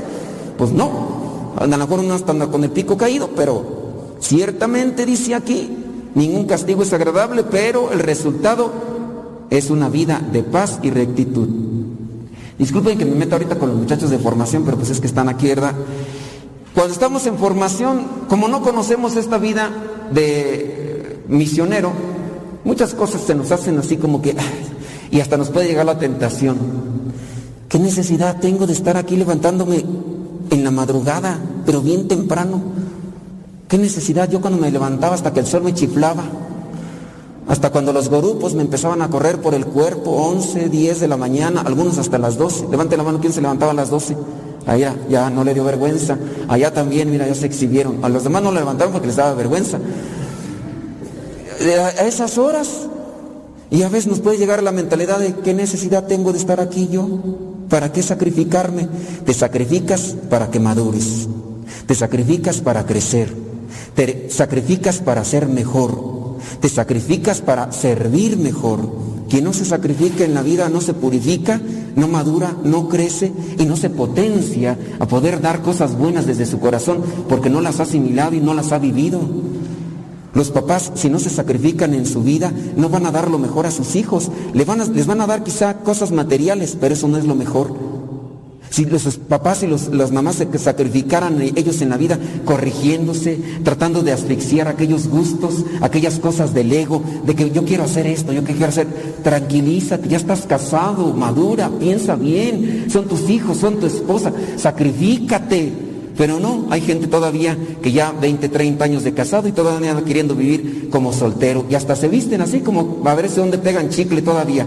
Ya algunos ya todos cascabeleados, ya hasta rechinan sus rodillas por donde quiera que andan, pero así andan de rabo verdes algunos, ¿eh? Algunos, ¿eh? Y también algunas señoras que andan ahí vestidas como si fueran quinceañeras, ya hasta se ven como piñatas, pero ahí andan queriendo a ver con quién pegan chicle. Yo digo, ya, acomódense, ya. Hay que ir a al Evangelio, ¿verdad? Porque el tiempo pasa y no te puedo olvidar. Vamos a ver ahí, eh, Lucas, 20 Lucas 13, 22. En su camino a Jerusalén, Jesús enseñaba en los pueblos y aldeas por donde pasaba. Uno le preguntó, Señor, ¿son pocos los que se salvan? Y él contestó, procuren entrar por la puerta angosta. Eso quiere decir que es difícil la entrada al reino de los cielos. No es sencillo. ¿Qué se necesita para entrar en la puerta angosta? ¿Qué se necesita? Ser delgado. Algunos de ustedes ya chuparon faros, ¿verdad? Ya. Ni con grúa, ni con empujones, ni con aplanadora, ya. Valieron las camadas. Pero no, necesariamente estamos hablando de, de una eh, cuestión física. Eh, decir entrar por la puerta angosta, es decir, así, para poder entrar ahí hay que hacerse humildes. El que, el que se humilla se hace pequeño. Dice nuestro Señor Jesucristo, el que se haga pequeño como este niño entrará al reino de los cielos. Eso de entrar por la puerta angosta es hacerse humilde y es un trabajo de todos los días. Para la humildad hay que sacrificarse. No se puede llegar a la humildad si no nos sacrificamos. La humildad no es una cuestión de dar dinero ya soy humilde. Tampoco es una cuestión de vestirme con solamente con las ropas más desgastadas. No, la humildad es una actitud de vida, una actitud de vida ante los demás, ante Dios. No, no creerme más que los demás, no pisotearlos, no humillarlos. Necesitamos crecer más en eso. Y cuando nosotros no obedecemos cualquiera de las indicaciones es por soberbia. Y la soberbia es lo contrario a la humildad. En la humildad, con la humildad se puede entrar al cielo. Con la soberbia no entras en ningún lado. Es más, a veces ni en los círculos familiares, porque cuando uno es soberbio, ya hasta nos pueden decir, vamos a la, reunión familiar, ¿quién va a estar? Fulano de tal, no hombre, cretino, prepotente, arrogante, soberbio, creído. O también ella, uy, antes como no tenía dinero y ahora como pues le fue bien con el viejo, mira, uy, ahora anda ahí como la divina garza envuelta en huevo, uy, ya, hora de zapatos de tacón no se los quitas, ni sabe caminar la pobre, parece un potrillo recién nacido, pero allá anda presumiendo lo que antes no tenía, pobrecita, ¿no? Y andan ahí con sus cosas. Pues digo, ¿para qué? Mejor hay que trabajar en la humildad. A todos nos cuesta. Hoy puedo ser humilde, mañana no. Pero si trabajo todos los días, puede hacerse un hábito. No es algo ya permanente. Al final de cuentas, la humildad la demuestra uno en la dificultad, en, en la tensión. Cuando hay presión, cuando hay eh, esfuerzo, cuando hay eh, cierto tipo de carga, allí es donde se va a demostrar lo que traemos dentro. Dicen ahí, sacas el cobre. Si no hay presión, si no hay tensión, no sacamos lo que llevamos dentro. La humildad la vamos a sacar en la medida en que tengamos presión en nuestra vida. No me gustan los problemas, pero en los problemas sacas lo que eres verdaderamente eres. Porque eres tranquilo cuando no te tocan. Eres tranquilo cuando no te exigen. Eres tranquilo cuando no te presionan. Nomás con que te toquen tatín- tantito, que te empiecen a exigir, ahí sacas lo que llevas ahí adentro. Son pocos los que se salvan, procuren entrar por la puerta angosta. En una palabra podríamos decir, hay que buscar ser humildes. La oración, los sacramentos, la confesión nos ayuda para buscar la humildad, la reflexión de la palabra, todos los días irnos corrigiendo de nuestros defectos. Si alguien más nos corrige y aceptamos, mostramos un grado de humildad. Si yo pongo en práctica las correcciones, pongo también manifiesto un grado de humildad. En la medida que me dejo corregir, también voy creciendo en humildad. Digámosle al Señor, Señor, corrígeme aunque me duela. Y dame humildad para aceptar las correcciones que me van a hacer los que viven a mi lado, aunque no me gusten, pero ayúdame a aceptarlas para crecer en humildad. Que el Espíritu Santo nos ayude para entender esta palabra y sobre todo para vivirla porque solamente cuando se vive la palabra se puede llegar al cielo.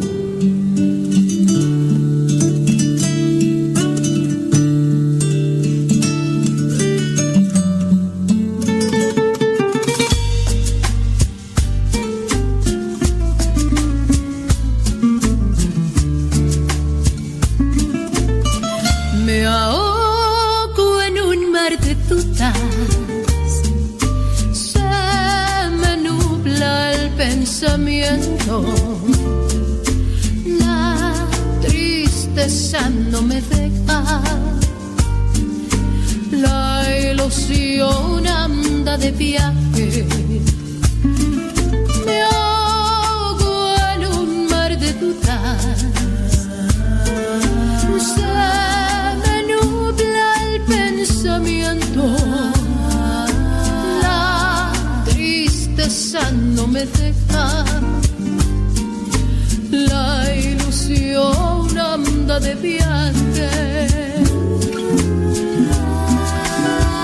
Yo pienso en ti.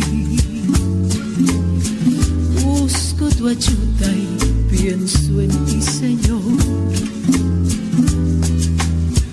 Yo pienso en ti, pienso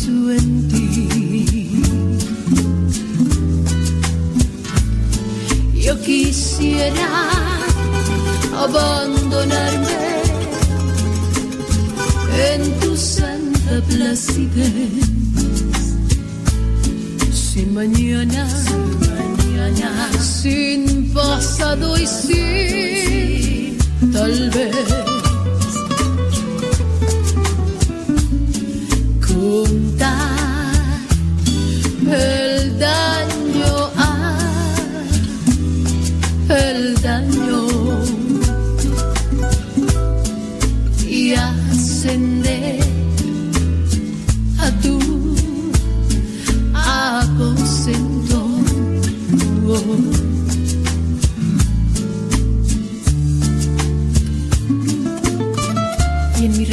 hacia ti, Señor, conocer el paraíso que has prometido, encontrar en tu regazo mi refugio y en tu hombro el descanso a mi dolor. Si no fuera por ti, Dios de amor, ¿qué habría sido de mí?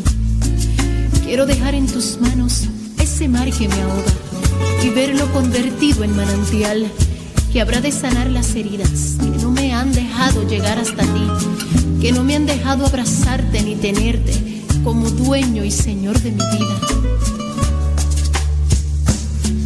Yo quisiera abandonarme en tu santa placidez. Sin mañana, mañana, sin pasado y sin tal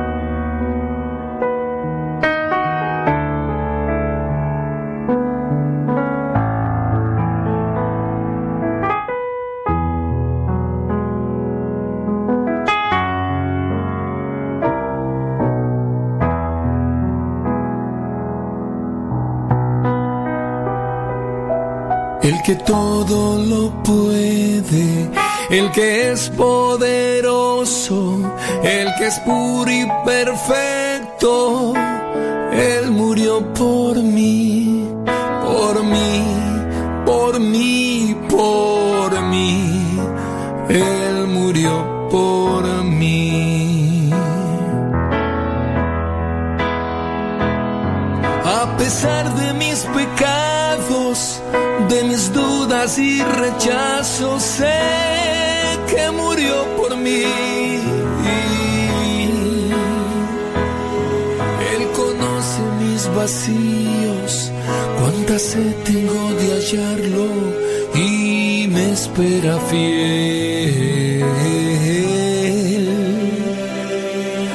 que yo lo crucifico cada día, cada hora. Él murió por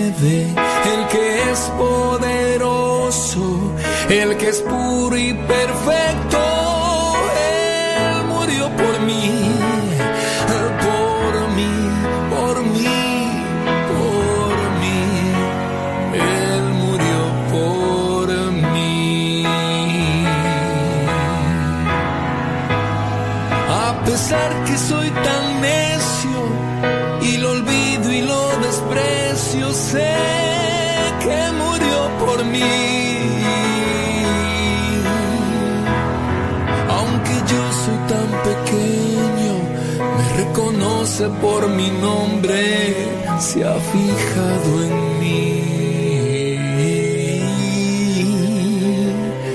Aunque yo lo crucifico cada día, cada hora, Él murió por mí. El que todo lo puede, el que es por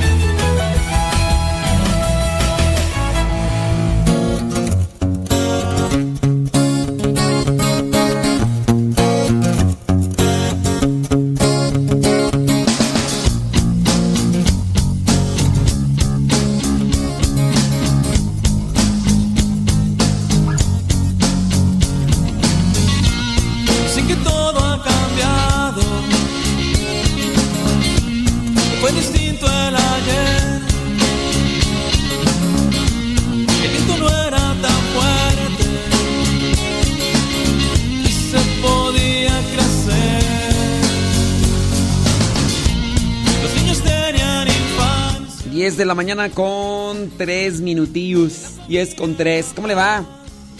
¿Todo bien? Qué bueno, me da muchísimo gusto. Saludos Arnulfo Espejel, está conectado, dice, escuchando. Hoy, hoy no se asomó Silvia Cristina.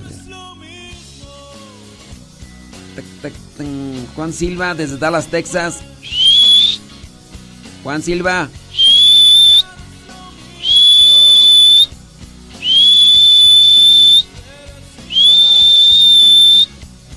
Saludos a Marisol Ortiz, dice. Dice de la fuente. No, no. Lobo Luna.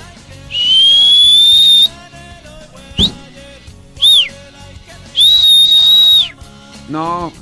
Hoy, hoy, hoy Silvia Cristina anda, yo creo, dormida.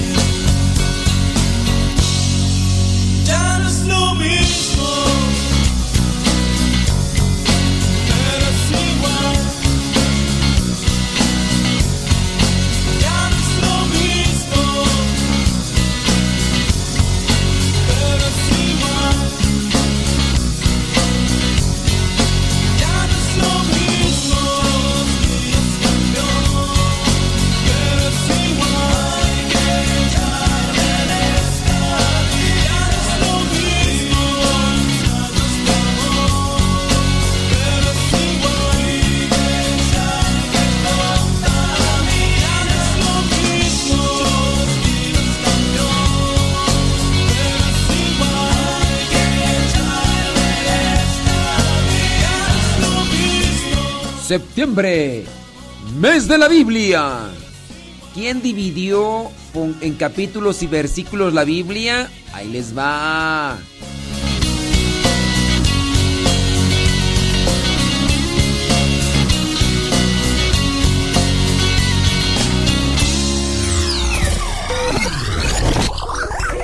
La Biblia en un principio no tenía ni capítulos ni versículos. Los escritores de la Sagrada Escritura no le pusieron. La división de los capítulos se dio por Esteban Langton, arzobispo de Canterbury, que había sido gran canciller de la Universidad de París. Hizo la división del Antiguo Testamento y del Nuevo Testamento en capítulos, y esto lo hizo con el texto latino de la Biblia, la Vulgata, la primera Biblia que fue traducida al latín por San Jerónimo hacia el año 1226. Esteban Langton, arzobispo de Canterbury, estableció una división en capítulos más o menos iguales o muy similar al que tenemos en nuestras Biblias en la actualidad. Esta división en capítulos está respetada tanto en la Biblia de los católicos como en las versiones de las Biblias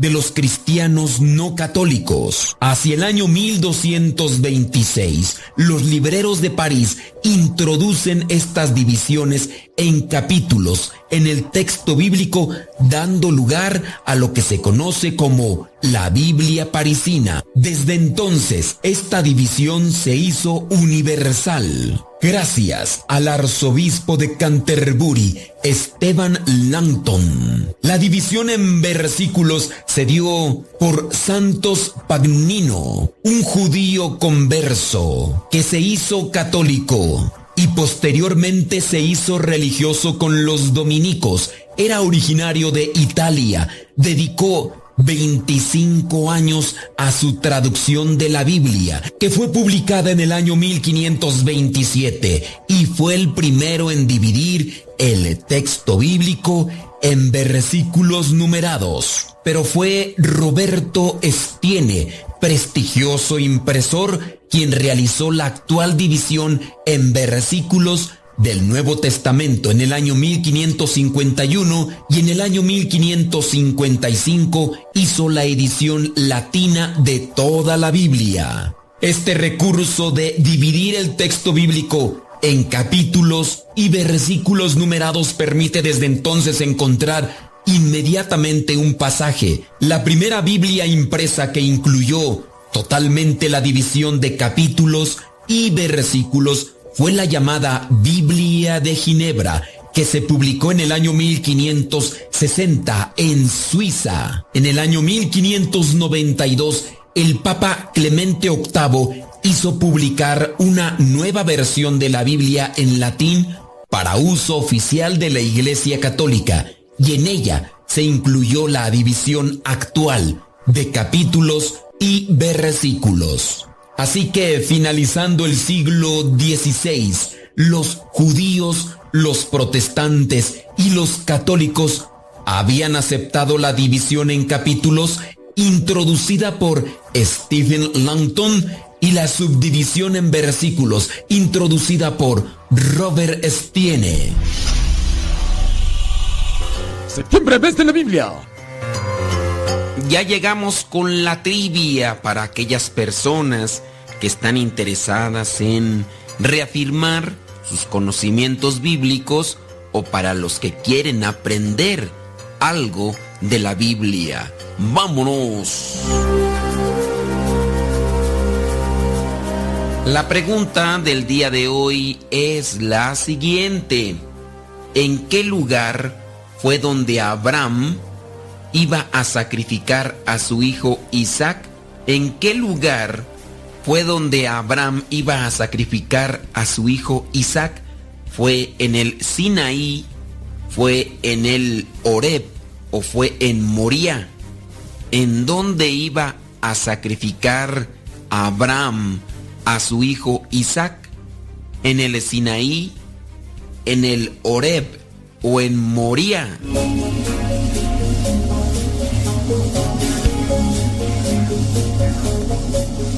Si tú dijiste que en el Sinaí, pues no, ahí no fue donde iba a sacrificar Abraham a su hijo Isaac. Si tú dijiste que fue en el Horeb, tampoco. El lugar donde iba a sacrificar Abraham a su hijo Isaac era en Moría.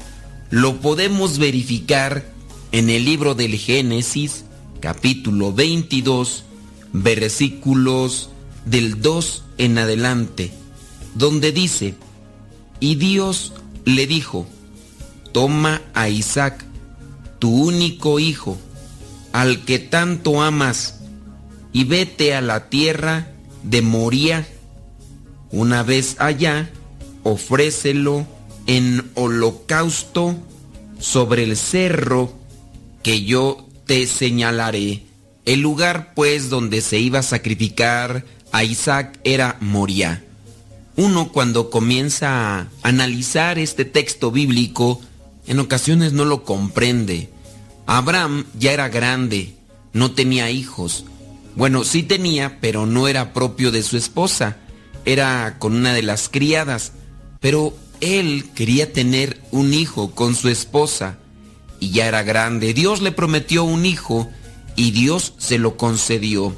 Pero cuando ya estaba grandecito, este muchacho, Dios le pide este sacrificio que acabamos de leer en Génesis capítulo 22, versículo 2. Cuando uno puede ver este tipo de sacrificio, uno considera en muchas de las veces de una manera superficial sobre lo que nos pide Dios. Pensamos que es un Dios injusto, pero cuando se pide esto también se está haciendo una prueba. Cuando Dios tiene los mandamientos que serán después con Moisés, viene a ratificarse. Amarás a Dios sobre todas las cosas. Vendrá a ser el primer mandamiento de la ley de Dios que dará a Moisés. Esto sucederá todavía más adelante. Pero ya aquí podemos ver algunos rasgos. Es capaz de sacrificar lo que más quería en ese momento, a su muchacho, el único que tenía de su esposa. Pero su amor a Dios era más grande todavía y con dolor, pero también con mucho amor a Dios, estaba dispuesto a hacerlo. En el pasaje bíblico se menciona que Dios no quiso ya después que Abraham sacrificara a su hijo. Lo detuvo y le entregó un carnero para que lo ofreciera en sacrificio. Pero el sacrificio se llevó a cabo. Se llevó a cabo incluso con Dios. Tanto amó Dios al mundo que le entregó a su único hijo. Dios no dejó a Abraham que sacrificara a su hijo, pero él sí fue capaz de entregar a su único hijo. Uno, desde este lado, podrá decir, ah, pero es Dios, no le dolió, no sufrió, no nada. Sabemos que sí, y en la Biblia está reflejado. Jesucristo mismo es capaz de hablar con su Padre antes de que lo llevaran preso y le dice, Padre, si es posible, aparta de mí este cáliz, pero que no se haga mi voluntad, sino la tuya. Aquí hay angustia en esas palabras, hay sufrimiento, hay dolor, pero aún así el Hijo fue capaz de entregarse para la salvación de todos y el Padre tuvo que entregar a su único Hijo. Nosotros podemos ser hijos de Dios por medio del bautismo, pero no se puede comparar. Nosotros somos hijos adoptivos de Dios por medio de Jesucristo. Somos hermanos de Jesucristo. Dios, por amor, entregó a su Hijo. Nosotros reflexionando sobre este pasaje, Dios le ha mencionado a Abraham esta prueba. Nosotros, ¿qué somos capaces de sacrificar por amor a Dios? ¿En verdad amamos a Dios sobre todas las cosas? Cuando hay amor, hay sacrificio. ¿Eres capaz de sacrificar algo por ir corriendo hacia ese encuentro con Dios? ¿O habrá momentos en los que siempre pones tus excusas o justificaciones para no estar un tiempo, un momento con Dios? Se te pide por lo menos una hora cada fin de semana, los domingos, para tener ese encuentro con Dios. Y hay personas que, sabiendo que con ese encuentro pueden llenar su corazón de paz, de amor, de felicidad, simplemente no aceptan esa invitación y caminan por la vida vacíos, tristes, llenos de amargura y frustración. Recuerda el pasaje bíblico Mateo capítulo 6 versículo 21. Pues donde esté tu riqueza, ahí estará también tu corazón. Donde esté tu riqueza, ahí estará también tu corazón. ¿Cuál es tu riqueza en este mundo? Si es Dios, ahí estará tu corazón. Pero tu riqueza también puede ser las cosas materiales, superficiales de este mundo. Abraham aceptó sacrificar a su hijo por amor a Dios, por encima de todas las cosas. ¿Y nosotros qué hacemos el día de hoy para agradar a Dios, para dar a conocer lo que dice Mateo capítulo 6, versículo 21?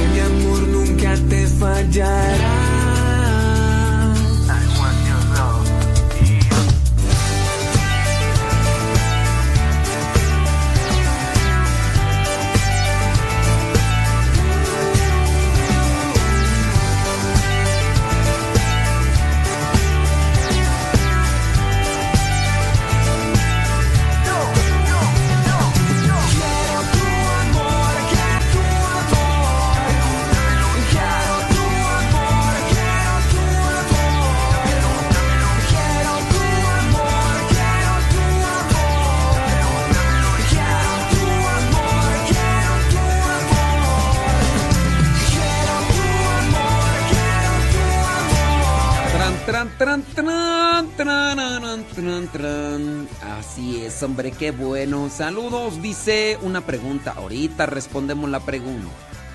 Ahorita respondemos la pregunta, ¿cómo no con todo? Oh, tiene otra pregunta por acá. Muy bien. Saludos, dice desde Tultitlán, Izcali. Estoy en el trabajo escuchando el programa, dice. Lo escucho acá en la delegación Gustavo Amadero. Ándele pues, allá está Roberto Castillo. Saludos. Sí, qué bueno. Échele con todo. Tú sí sabes, hay que hay que seguir adelante trabajando. Dice por acá. eh, ¿A poco? Saludos a Yadira Rivera. ¿Qué onda, Yadira Rivera? ¿Cómo, cómo te la... ¿Cómo te va? ¿Todo bien? Qué bueno. Déjame ver quién anda por acá, criatura del Señor. Dice, saludos desde Stockton. María Pantoja. Saludos, María Pantoja. Ahí recomiéndenos. Ahí en Stockton. Dígales a las personas que nos escuchen. A los que nos conocen y a los que no nos conocen, pues también. Laura Paredes desde Denver, Colorado. Saludos. Hortensia Bautista desde San Pablo, California. Oye, pues ¿dónde queda San Pablo, California? Sí. Ándele. Saludos a Brice Cruz desde San José, Tapasco. Tapasco es este Morelos. ¿Será, será Tapasco Morelos? Eh, creo que sí.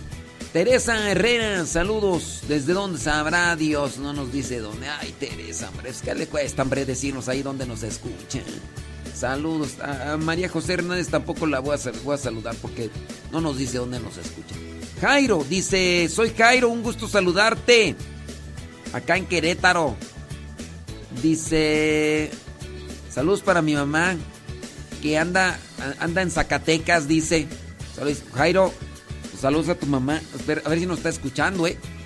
Porque si no nos está escuchando, no. Yanet Medina, allá está en Tijuana. Saludos en Tijuana. Alejandra M. García, allá en Chicago, Illinois. Sobres. Ande, ¿a poco? Tóxica Fellita, ¿en serio? Saludos, dice Elena Pérez Robles desde Cuautitlán, Izcalli, Estado de México. Déjame responder. Saludos a Cristina de Sillers. Saludos, Cristina. Saludos a Iker, a María Ortiz y a los que nos están mandando ahí mensajes. Déjame ver acá contestar esta pregunta, porque si no después van a decir, ah, entonces ¿para qué mandamos preguntas y ni la respondís? Dice, ¿qué, qué se necesita para ser un miembro de los MCP? Y bueno, lo otro, que si hay que pagar para cumplir los gastos. Porque si lo del pasaje y todo durante el viaje sí, por ser de otro país, eso sí lo sé. Este, pues ¿de dónde eres tú? Ah, de, de, de Guatemala. Ah, bueno. Este, mira, bendito sea mi Dios que los misioneros servidores de la palabra estamos en diferentes partes del mundo mundial. Eso es lo bueno. Y ahí en Chiapas, también en, allí en Guatemala hay casa de formación. Entonces, nomás déjame, no sé, es que no, no, no conozco las casas ahí de, de Guatemala y, y de Chiapas. Y ya, pues ya, no habría mucho, porque si tú piensas de venirte hasta acá, hasta México, pues no, ¿verdad? Pero sí, ahora, eh, ¿qué se necesita para ser mm, eh, partícipe de esta experiencia con los MSP? Permítaseme as- decir esto. Mire, primero, tiene que estar soltera la persona. También en una situación de buena salud. No debe tener compromisos familiares. Dígase de aquellas personas que, en su caso, pues ya tienen este, por ahí a alguien que criar. Si la persona ya tiene a alguien a quien criar, ahí sí ya no se puede hasta que salga de esos compromisos familiares. Y ya, son pues también entre 18 y 30 años. Bueno, si tiene un poquito más de 30 años, si estás la persona soltera y todo demás, pues también puede hacer la experiencia misionera. Esta experiencia misionera es para la vida. Si dentro de esta experiencia descubres tu vocación, bendito sea Dios. Las personas pueden hacer la experiencia y a lo mejor se integran a la comunidad, pero en otros casos también eh, pueden hacer la experiencia dentro de la vida consagrada, ya sea con otra comunidad religiosa o en su caso también siendo sacerdote dentro del eh, dentro de los sacerdotes seculares, es decir, diocesanos. Y eso eso es chido. Así que ojalá y todos los chavos solteros que no tienen compromisos y que estén bien de salud les naciera, vaya que pedir por ello, ¿verdad? Para que les nazca el deseo de hacer la experiencia. Incluso hasta los que se van a casar, que hagan la experiencia por un año y medio. A lo mejor pues ahí se acomodan las cosas. Yo conozco por ahí a una persona que antes de casarse dijo, yo me quiero ir de misionero un año y medio. Y sí, se fue de misionero un año y medio y después se casó. Eh, o sea que hasta eso les puede... Sí, sí hay una casa en Cacahuatán, Chiapas, Adayas, pero este, no me sé la dirección. Y pues por eso no se la doy porque pues no me la sé. Cacahuatán, Chiapas, que busquen, ¿verdad? No sé si será muy grande, pero ahí está Adayas.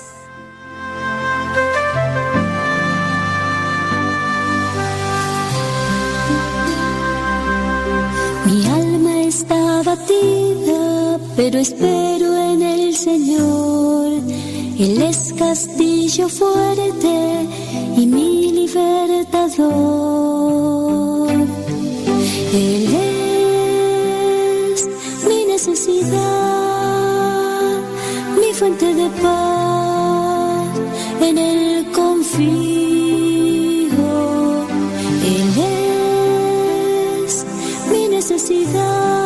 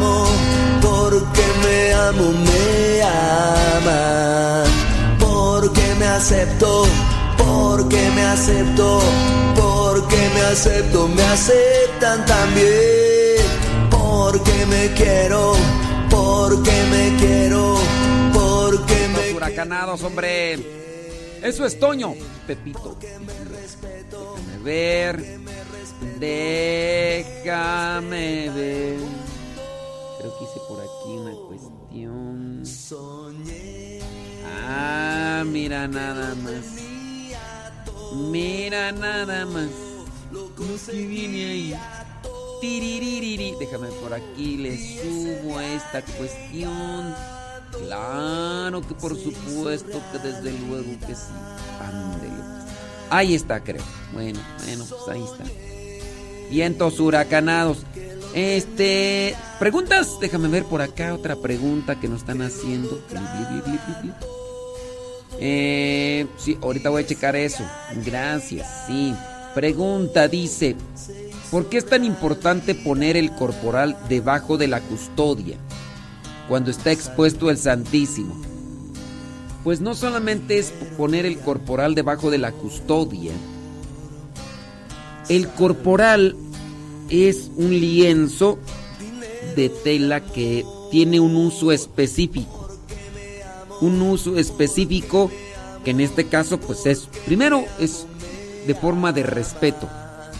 Mm, tú sabes que cuando vas a comer a una casa, pues importan mucho los detalles. Importan mucho los detalles. Cuando tú llegas a una casa y encuentras un mantel de tela sin plástico,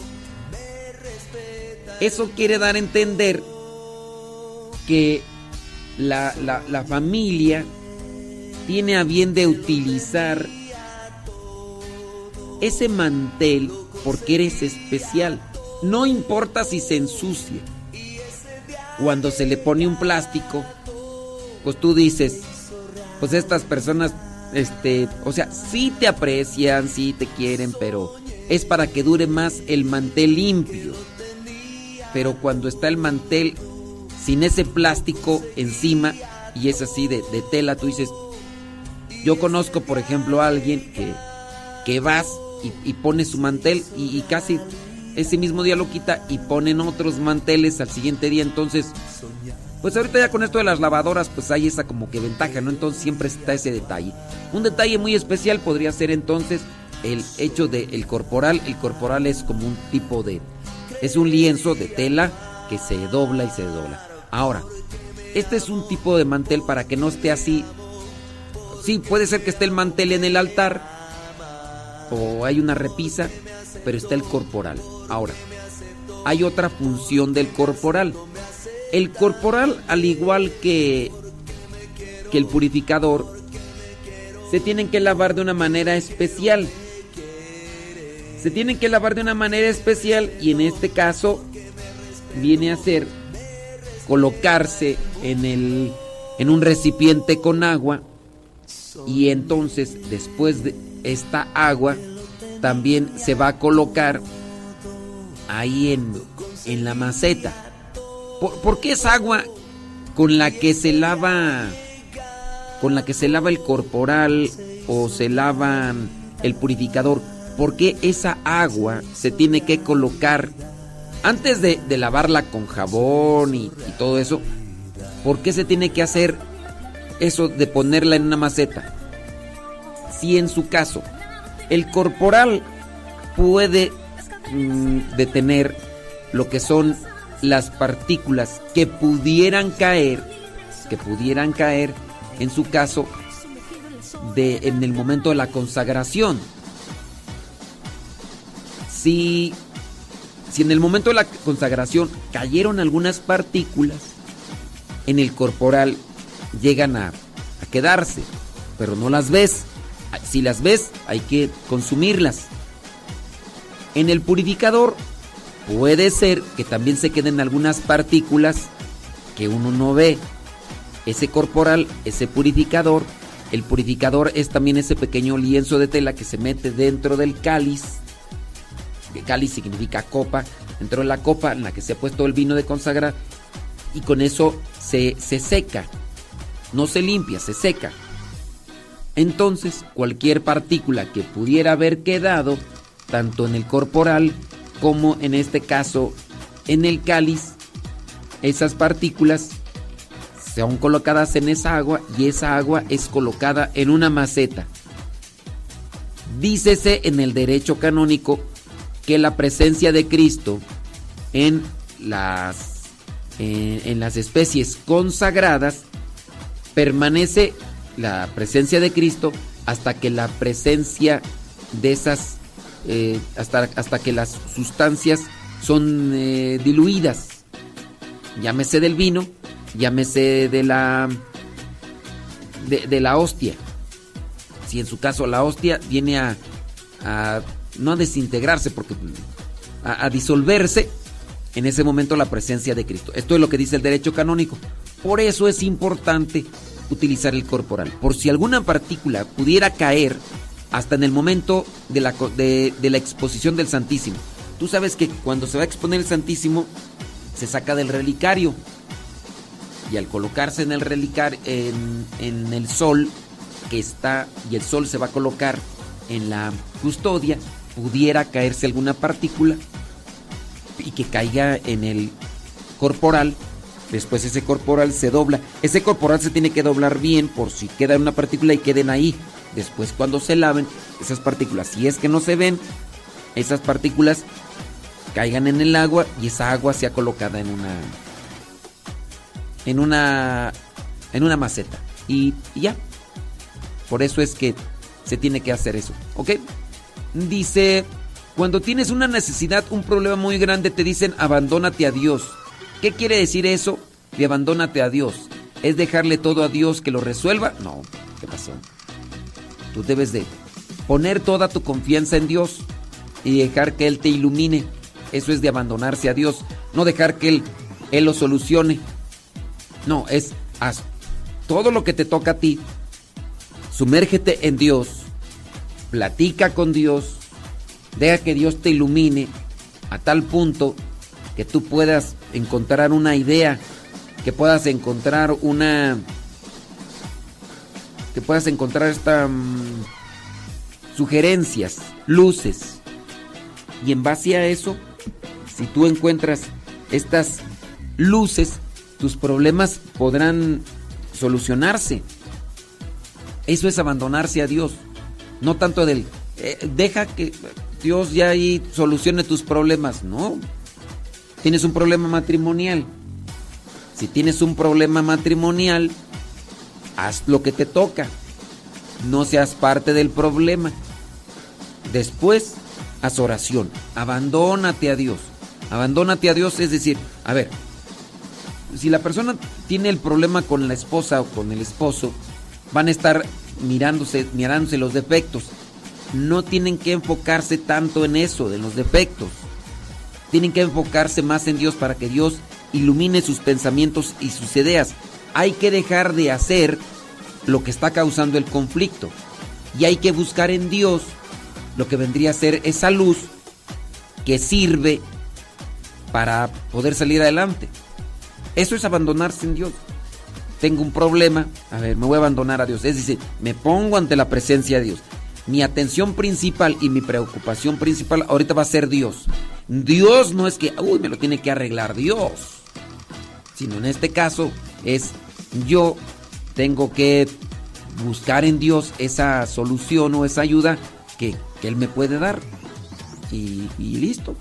Así de, así de sencillito.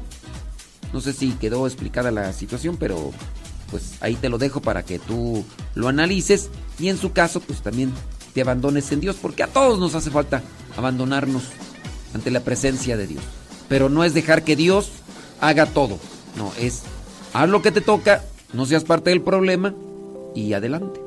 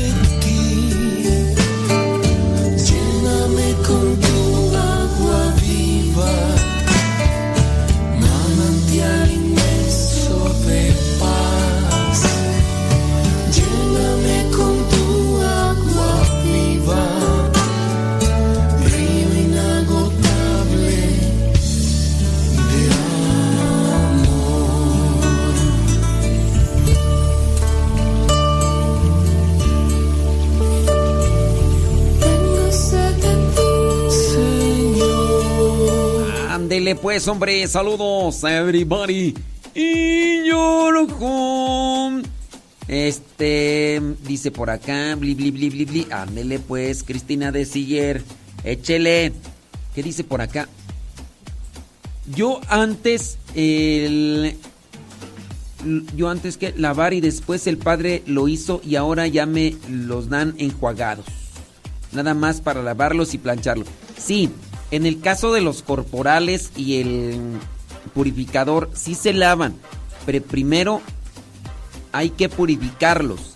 Se llama así purificar porque es eh, hacer que las, las partículas que pudieran haberse quedado en el corporal o también en su caso en el en, en el en el purificador sean colocadas en agua de preferencia tibia y ya después esa agua ser colocada en una en una maceta. Déjame ver por acá. Saludos desde Pantano, municipio de Charo, en Michoacán. Allá Charo, Michoacán. Dice por acá. Es que ya se. ¿A poco? Ay, Graciela Orozco. Traes puro sueño. Me da mucho gusto que esté instruyendo sobre este tema de la limpieza del corporal y purificador. Yo fui ministro extraordinario de la comunión y a mí me tocaba hacer eso. Y sí, muchísimas de las veces quedan muchas partículas. Ándele pues, Graciela Orozco. Y qué bueno que sabes cómo se... cómo- cuál es el nombre propio. Ministros extraordinarios de la comunión. Porque, pues hay muchos ministros extraordinarios de la comunión que no saben ni cómo se llaman. Ay, no. Mira, me da tristeza, en cierto modo, porque hace poquito, hace poquito me tocó estar en un retiro que se supone, que se supone, era de personas evangelizadas. El retiro era para puras personas evangelizadas. Habían más de 400 personas evangelizadas. Supuestamente. ¿Verdad? Y ahí una de las cosas, una de las cosas que no me gustó, en cierto modo, porque tú dices, bueno, se supone que estas personas ya están evangelizadas. Ya recibieron cursos de Biblia, recibieron cursos de los sacramentos, recibieron cursos de la oración. Entonces, hay varias cosas ahí que están. Y que, pues, pues ya, o sea, pero ¿qué fue lo que yo miré? Miré varias cosas.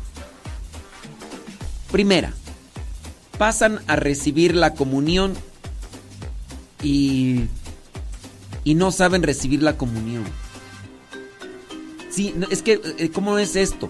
En personas que todavía no saben recibir la comunión, en parte que se acercan y no se acercan. Van, pareciera ser que van bailando la, una danza. Son, son de los matachines, así como que me hinco, me hinco, no me hinco. O sea, si van a recibir la comunión de rodillas, pues haga una genuflexión bien. Porque muchos no... O, o quizá a lo mejor estaban malos de sus rodillas. No sé. La otra. Reciben la comunión y después se santiguan. ¿Por qué se santiguan, pues? O sea, ¿qué? Ay, que no me vaya a hacer daño la comunión que acabo. ¿O, qué? ¿Por, ¿Por qué santiguarse después de que reciben la comunión? Eso no es propio, no es correcto. Eso viene a ser ya incluso como una muletilla, como un- una, como una, una cosa que se hace ya de forma repetida, pero a su vez inconsciente. ¿Por qué santiguarse después de, comulgar? ¿Quién les dijo eso? ¿Quién les dijo háganlo? Porque tienen que hacerlo. ¿Quién les dijo? ¿O de dónde lo agarraron? Entonces, no se debe de hacer. No se debe de hacer.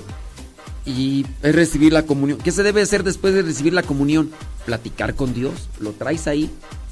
Cristo va a estar ahí en la hostia consagrada hasta que la especie consagrada, en este caso la hostia consagrada, se disuelva en tu organismo.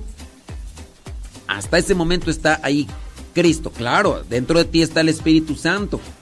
Pero platicar con Cristo, que es lo que se tiene que hacer. Pero no, las personas, hombre, se daban ahí santiguándose. Luego otra. Se supone que eran puras personas evangelizadas. Ya dije dos cosas que no miré yo bien. O después de que eh, cu- cuando van a recibir la comunión. Tengo a bien de que, bueno, había una situación de pandemia. Se solicitaba que se diera la comunión en la mano, que se usara tapabocas para evitar pues estas cuestiones de contagio, ¿no? Hay una forma de recibir la comunión en la mano cuando así se, se busque. Yo como tal no recomiendo tanto recibirlo en la mano, mejor directamente en la boca.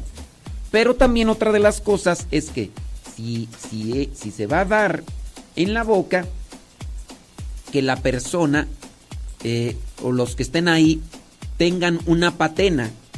La patena es un pequeño platillo, de, de- en este caso metálico, en este caso metálico, que se coloque debajo de la hostia cuando se saca del copón y se dirija hacia la boca del que va a recibir la comunión. Porque puede ser que tú digas, uy, pues que ya están dando la comunión en la boca, qué bueno. Pero primera, no se está utilizando la patena. En segunda, el sacerdote que está dando la comunión no tiene cuidado, no tiene precaución de dar la comunión. Yo, por ejemplo, soy de los que uso el copón cuando doy la comunión en la boca, uso el copón y lo acerco hasta lo más cercano a la barbilla de, la persona, donde está la boca, para que quede el, el copón con las hostias debajo de la barbilla, si es posible, para que no vaya a caer ninguna partícula, o si se cae en su caso, que se- la partícula quede dentro del mismo copón. Si en su caso hay un- una patena, digo, también para que el de la patena diga que no vaya a decir, ah, entonces para qué quieren que venga si, si no va a utilizar la patena. Que también en su caso, los que van a utilizar la patena, pues, sepan usarla, porque hay gente que está ahí con la patena, pero pues que está ahí nada más de adorno. Y luego terminando de usar la patena, el platillo este metálico, lo, lo, lo voltean así como si nada, porque pues, están descuidados, ¿no? Y lo voltean o lo bajan. La, cualquier partícula que haya quedado en la patena, pues obviamente cae. Pues entonces, ¿de qué sirvió que, la, que se retuviera la partícula en la patena si la estás dejando caer? Entonces, por esas circunstancias, pues... Entonces, yo veía esto. Eh, personas que para recibir la comunión iban a parecer hacer que danzando, ¿no? Me decido, no me decido, no me acerco, no me acerco. La otra, se santiguan después de la comunión. La otra, eh, después de que se santiguan, ok, para recibir la comunión, si la van a recibir en la mano, la reciben como si fuera una galleta. Yo digo, si la van a recibir en la mano, ni siquiera saben cómo recibir la comunión en la mano y que se les ha explicado. Tu mano izquierda que sirva de patena, que ahí el sacerdote coloque la hostia consagrada, tú de ahí la agarras, cuidando que no caiga ninguna partícula, la llevas a tu boca y consumes cualquier otra partícula que haya quedado en tu mano. Si es, que yo no lo recomiendo mucho, si es que la quisiste recibir en la mano. Pero pues sí, yo, yo en parte miré que muchos de los que estaban en este retiro, que supuestamente eran para eh, eh, evangelizadores, pues no estaban evangelizados. Corramos hacia la meta y hagamos vida el sueño del sembrador.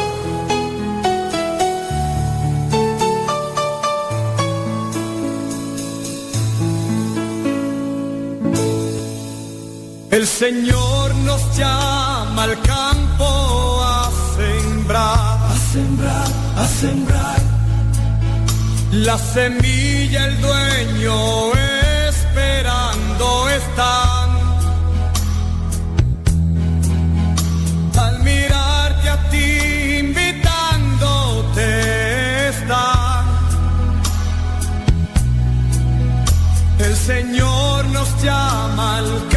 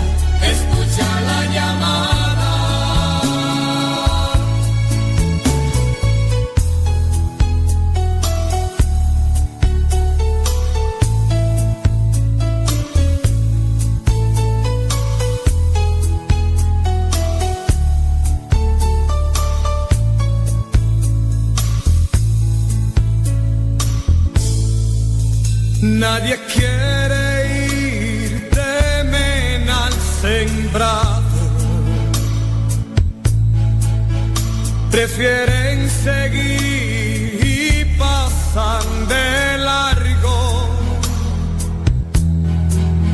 Triste y solo se encuentra el dueño en el campo. Todos se han marchado y la mies se ha rebosado.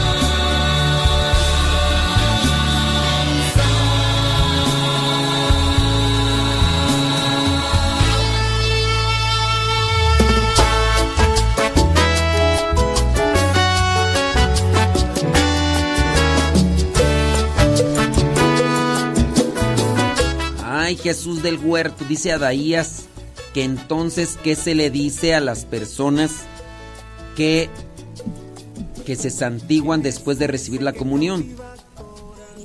Pues se les dice que no deben de hacerlo.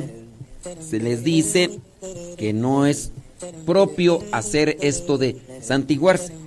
Uno debe de hacer las oraciones o debe de hacer los rezos convenientes en su tiempo y en su forma. No es cuestión de estar mezclando las cosas.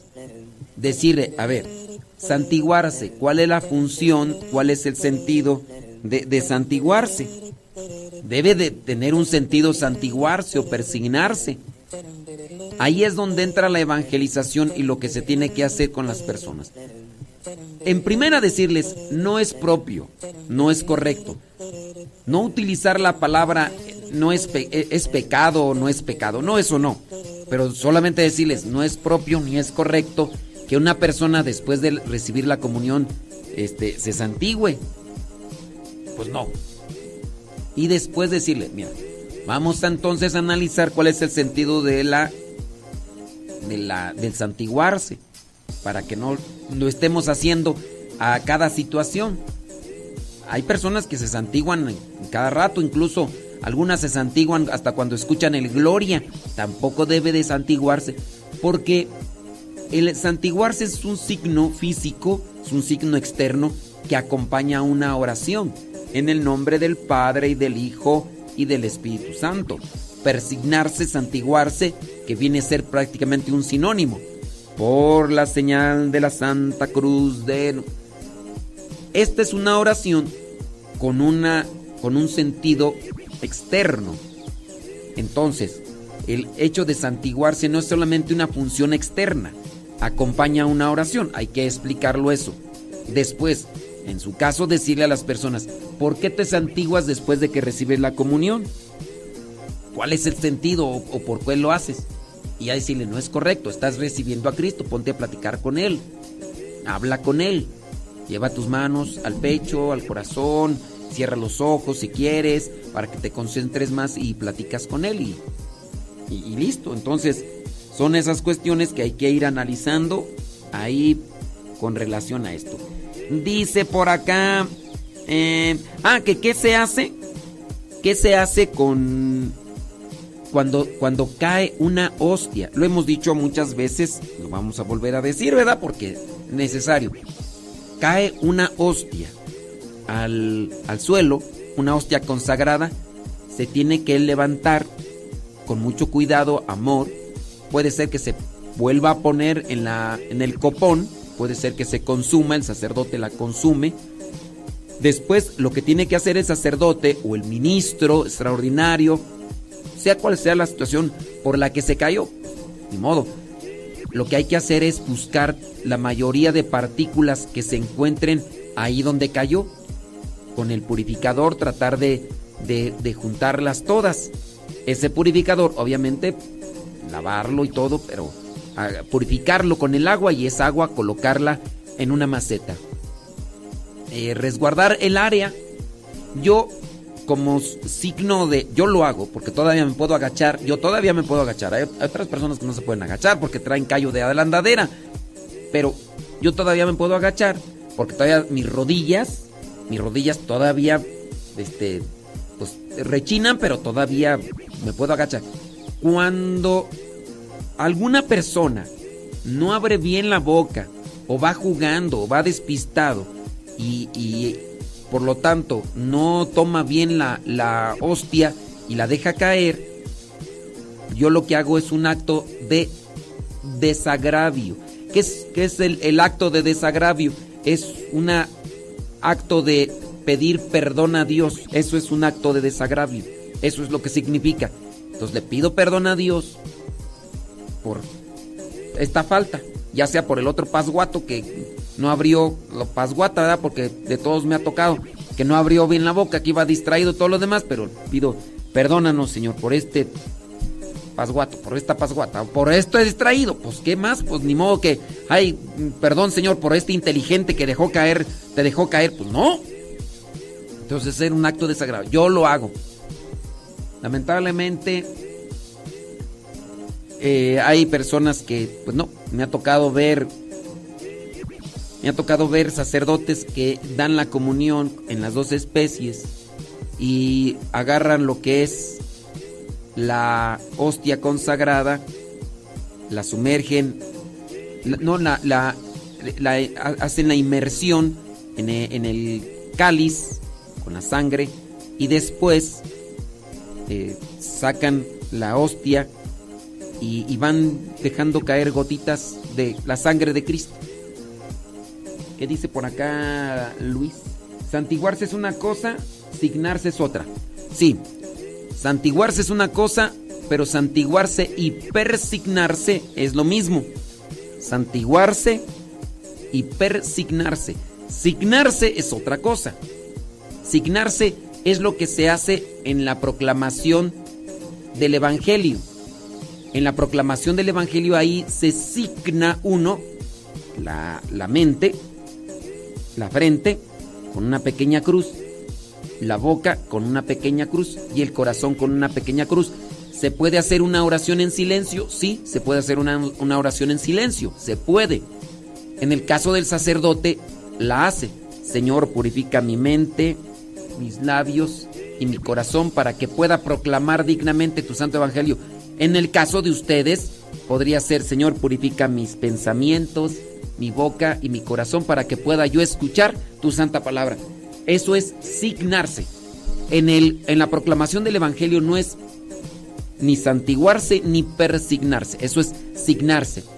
Y eso pues es como una disposición para poder escuchar bien el mensaje. Déjame ver por acá algún otro mensaje más. Dice, eh, acá el padrecito se le cayó, se le cayeron las hostias consagradas. Yo estaba enfrente lista para recibir la hostia y me tocó. Bueno, pues, quién sabe qué más hizo. Ahorita, sigo leyendo allí. Dice por acá, ¿qué más? Bla, bla, bla, bla. Preguntas, a ver, dice, ¿qué se hace cuando a alguien se le cae la hostia? Porque a mi hijo se le cayó. Ay, ya le dije pasguato a tu hijo. Ay.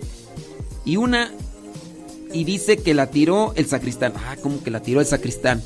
Bueno, pues ahí hay que tener cuidado, ¿eh? No sé si, ¿quién fue más pasguato? Si tu chamaco que la dejó caer o, o el sacristán, si es, si es verdad que la tiró, ¿verdad? Porque si la tiró, pues pasguato uno, pasguato el otro. Pero si no, si en el caso, si, si el sacristán, si es verdad que fue esto, pues allí cometieron un acto de sacrilegio. Pero si no hay que andar pasguateando, dile a tu chamaco, se ponga las pilas. Por eso es que se debe hacer pues las cosas con respeto, no, no ir jugando, no, no ir ahí nada más parloteando ahí, ahí triste. Dicen ahí en mi rancho que no vayan pajareando, o sea, que no vayan ahí todos, este, dice Carito, saludos, dice desde Morelia, Michoacán, me encantan sus programas, los escucho. Ándele pues. Ándele pues. Vientos huracanados. Bueno, pues sí. Eh, si es verdad que sucedió eso, muy mal. Eso, eso se le llama acto de sacrilegio. En caso de tirar una hostia. Que no creo que lo haya hecho. Si lo hizo el sacristán, pues. ¿Es sacristán del diablo o qué? Pues sí, pero bueno. Ahí dice. En la consagración debemos decir Señor mío y Dios mío. No, no se debe de decir eso de Señor mío y Dios mío. Eso es algo que popularmente se ha adoptado con relación a lo que dijo el apóstol Tomás después de que Jesucristo, nuestro Señor Jesucristo, se le apareció, después de que se les apareció después de la resurrección. Entonces cuando Tomás no creía, el apóstol, cuando Tomás el apóstol no creía, pues ya cuando se le apareció le dijo, a ver Tomás, ven para acá.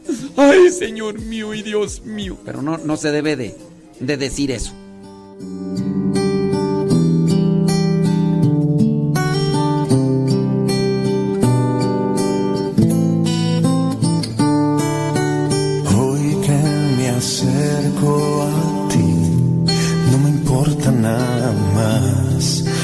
Quiero tu amistad.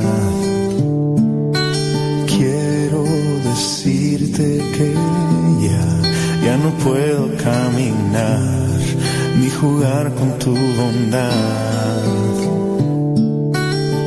Conoces mi corazón, siempre te fallo, Señor.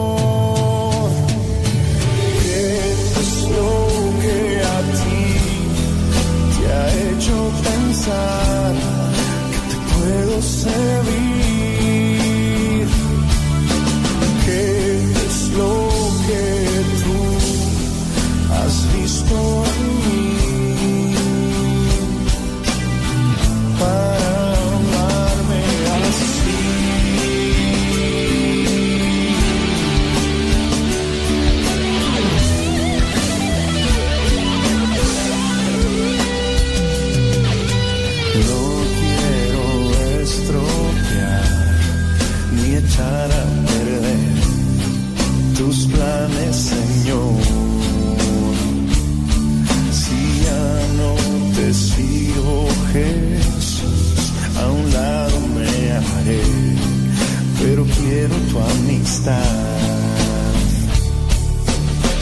Conoces mi corazón,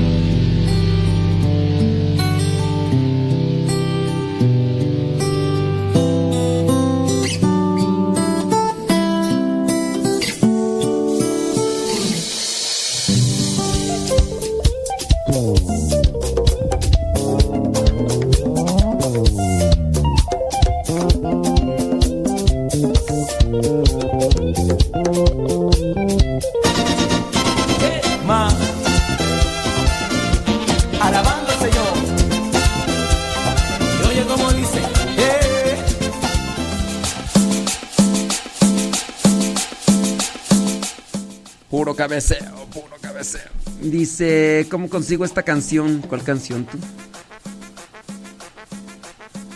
Saludos desde Milwaukee, Wisconsin. Sí. ¿Cuál canción tú? Susi Malespín, ¿cuál canción? Pues que no sé. No sé a qué horas. Dice. Y las mamás ahí sentadotas. ¿De qué me hablas tú?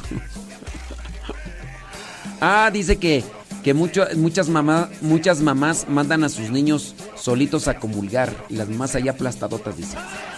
Ah, no dice, no dice aplastadotas, sentadotas. Eh, eh. Sí. Saludos a la comadre Rey. Hasta Chimalhuacán. Dice que hoy es su cumpleaños. Ah. Saludos, dice Abraham. Abraham y Rocío que le mandan saludos a la comadre Rey. Si nos estará escuchando la comadre Rey. Reina, ¿verdad?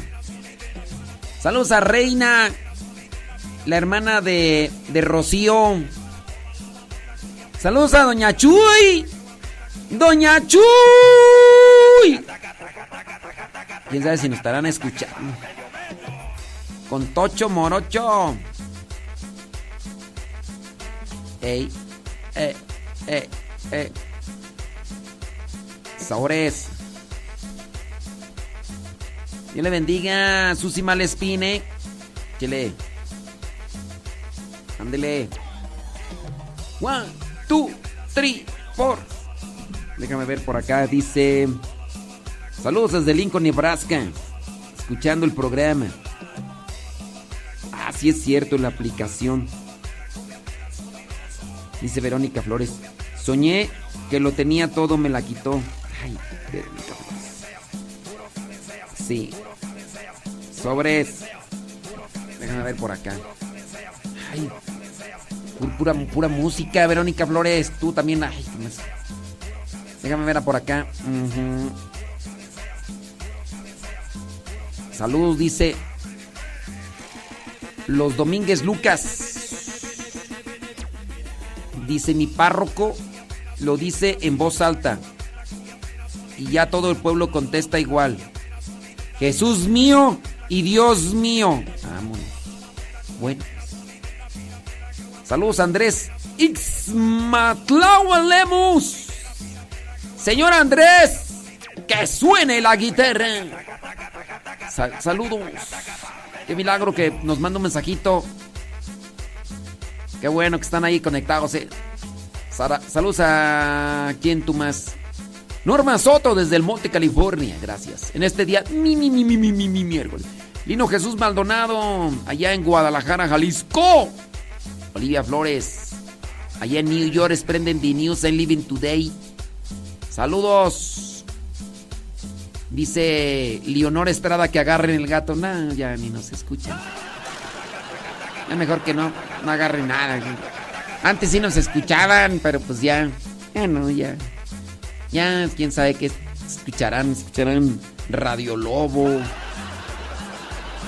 Radio Ranchito. A lo mejor escuchan Radio. Radio Cañón. Radio Cañón. Sí, no, ya. No, ya por eso, por eso, por eso ya no digo que agarren el gato. Que ya. Ya, ya nos dejaron de escuchar. Saludos a Yolanda Morales allá en San Diego, California. Sí. Leonor Estrada allá en Acuitlapilco, Chimalhuacán. Saludos a Marisela Beltrán desde Columbus, Ohio. Hola Marisela. Saludos, dice la Pavis Martínez Treto desde Chicago. Saludos. Sobre, sobre, sobre, sobre, sobre, sobre, sobre. Malena Nabor, allá en Acuitlapilco, Chimalhuacán, Estado de México. ¿Quién sabe si ahora no están escuchando? Esos mensajes nos los dejaron hace dos horas. Sí. Pero yo, yo como quiera, que no digan, ay, no me mandaste saludos, como no. Ahí están, dos horas después, pero ahí están los saludos. Sí, sí, sí. Un saludo para la familia Bravo Castellanos. No, pero yo creo que ya ni nos están escuchando ese mensaje, lo mandaron hace como dos horas. Fátima, la hija de Verónica García, dice que tiene nueve años. Su cumpleaños será el 25 de septiembre. Oye, oye, tú Fátima, pero todavía, todavía estamos apenas, hoy es 6. Seas golosilla. Espérate que sea el 25 de septiembre. Sí. 25 de septiembre. El 25 de septiembre pasamos tu saludo. Ay, Fátima, tú. No eres bien desesperada, tú. Espérate un poquillo más tiempo. Todavía faltan 19 días. Ay. Estaban por acá, ¿qué tú? Que dice que un sacerdote puso una... En vez de, de decir una homilía, puso un video. Dice para acá, fui a misa y de niños de la escuela, el padre puso un video.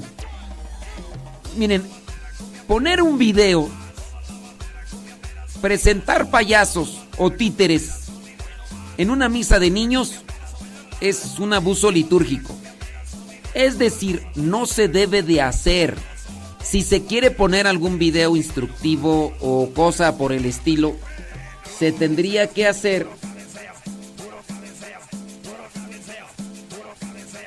se tendría que hacer hasta después de se tendría que hacer hasta después de la misa.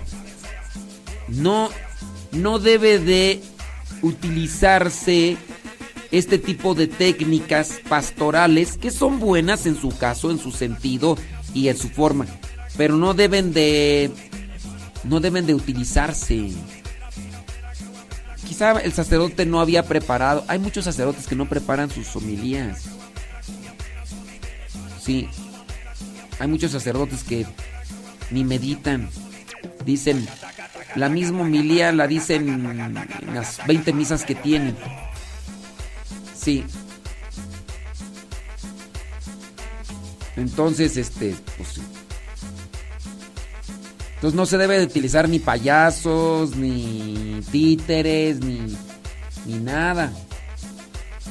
Y pues bueno. En fin, en fin. Eh, saludos desde Jaime, padre. Y persinarse antes de comulgar el padre de mi parroquia lo hace. El, el padre de tu parroquia se santigua antes de comulgar. Ay, no, pues. Ahí está lo malo, pues. Yo, yo puedo decir que, que estoy muy... Mira, apenas acabo de encontrarme ahí con Cruchito. Y pues en parte, José Cruz Garduño Arias me decía, oye, ¿y cómo le haces para lo de la radio? Me digo, pues desde acá. Y ya le enseñé el celular. Le digo, mira que traigo las aplicaciones en el celular. Desde acá estoy controlando la cuestión. Me dice, mira, lo que llegó a ser el de el de calificación de 6 y de 7 porque fuimos compañeros en la filosofía y hasta primer año de teología. Ya creo que ya en el segundo año ya él ya, ya se retiró y ahorita pues está felizmente casado. Dice, mira lo que, lo, que, lo que ahora hace y en dónde anda el de las calificaciones de 6 y de 7. Y me costaba, pues cuando sacaba 7, sí. Sí, yo, yo creo que yo soy muy ignorante y tengo una memoria de teflón. Pero tengo a bien de fijarme en estas cuestiones que son sumamente importantes. Si tu párroco se santigua antes de la de comulgar, hombre, pues. O sea que yo yo saqué 6 y 7 y que tu párroco sacaba 5.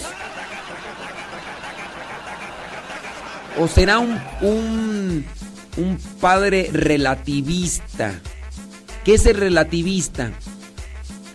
Eh, en su caso es aquel que no le da el valor a las cosas, dígase del, del caso de las cosas sagradas, y las hace así como que, así, insignificantes.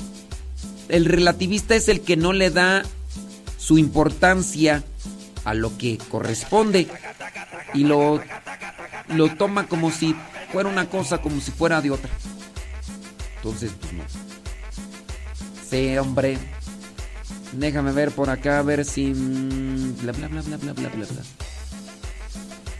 Déjame ver por acá más. Este... Bueno, ya no alcanzo. Ramón, Ramón Pérez. Ay, Ramón Pérez. ¿Por qué el padre Juan... ¿Por qué el padre Juan Razo critica mucho al Papa Francisco? Pues porque él sabe sentir este perfecto. No sé quién sea el padre Juan Razo, pero cualquiera que critique al Papa Francisco, pues. Sí, no, ya, ya ahí es una. Pues no sé quién será ese padre Juan Razo. Cualquiera que critique al Papa Francisco se debe sentir perfecto. Y pues. Digo, hay, hay modos, hay cosas que a lo mejor con las que uno no puede estar de acuerdo con otras personas. Yo no estoy refiriéndome ahorita en este caso al Papa Francisco. Pero ya cuando una persona, dígase en su caso sacerdote, se dedica a exponer al Papa Francisco, que es el vicario de Cristo aquí en la tierra, no, pues no sé quién sea ese padre, ¿verdad? Y digo, tampoco me interesa. Pero, pues sí.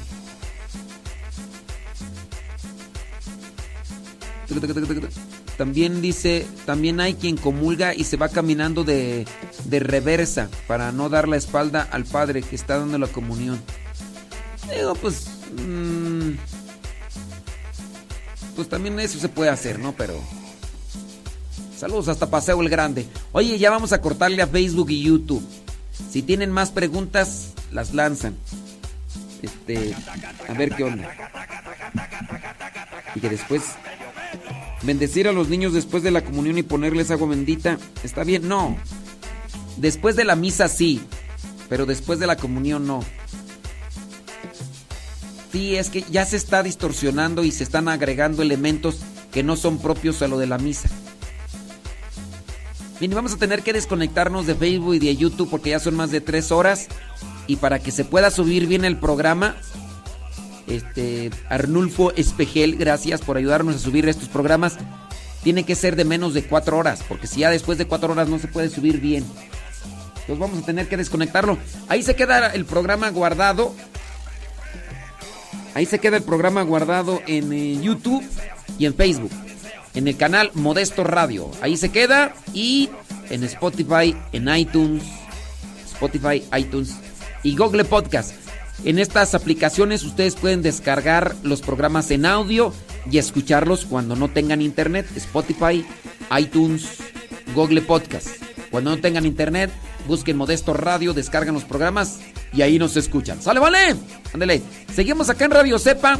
Seguimos, seguimos. Vamos a seguir en el programa y vamos a seguir grabando porque pues eso es lo que hacemos.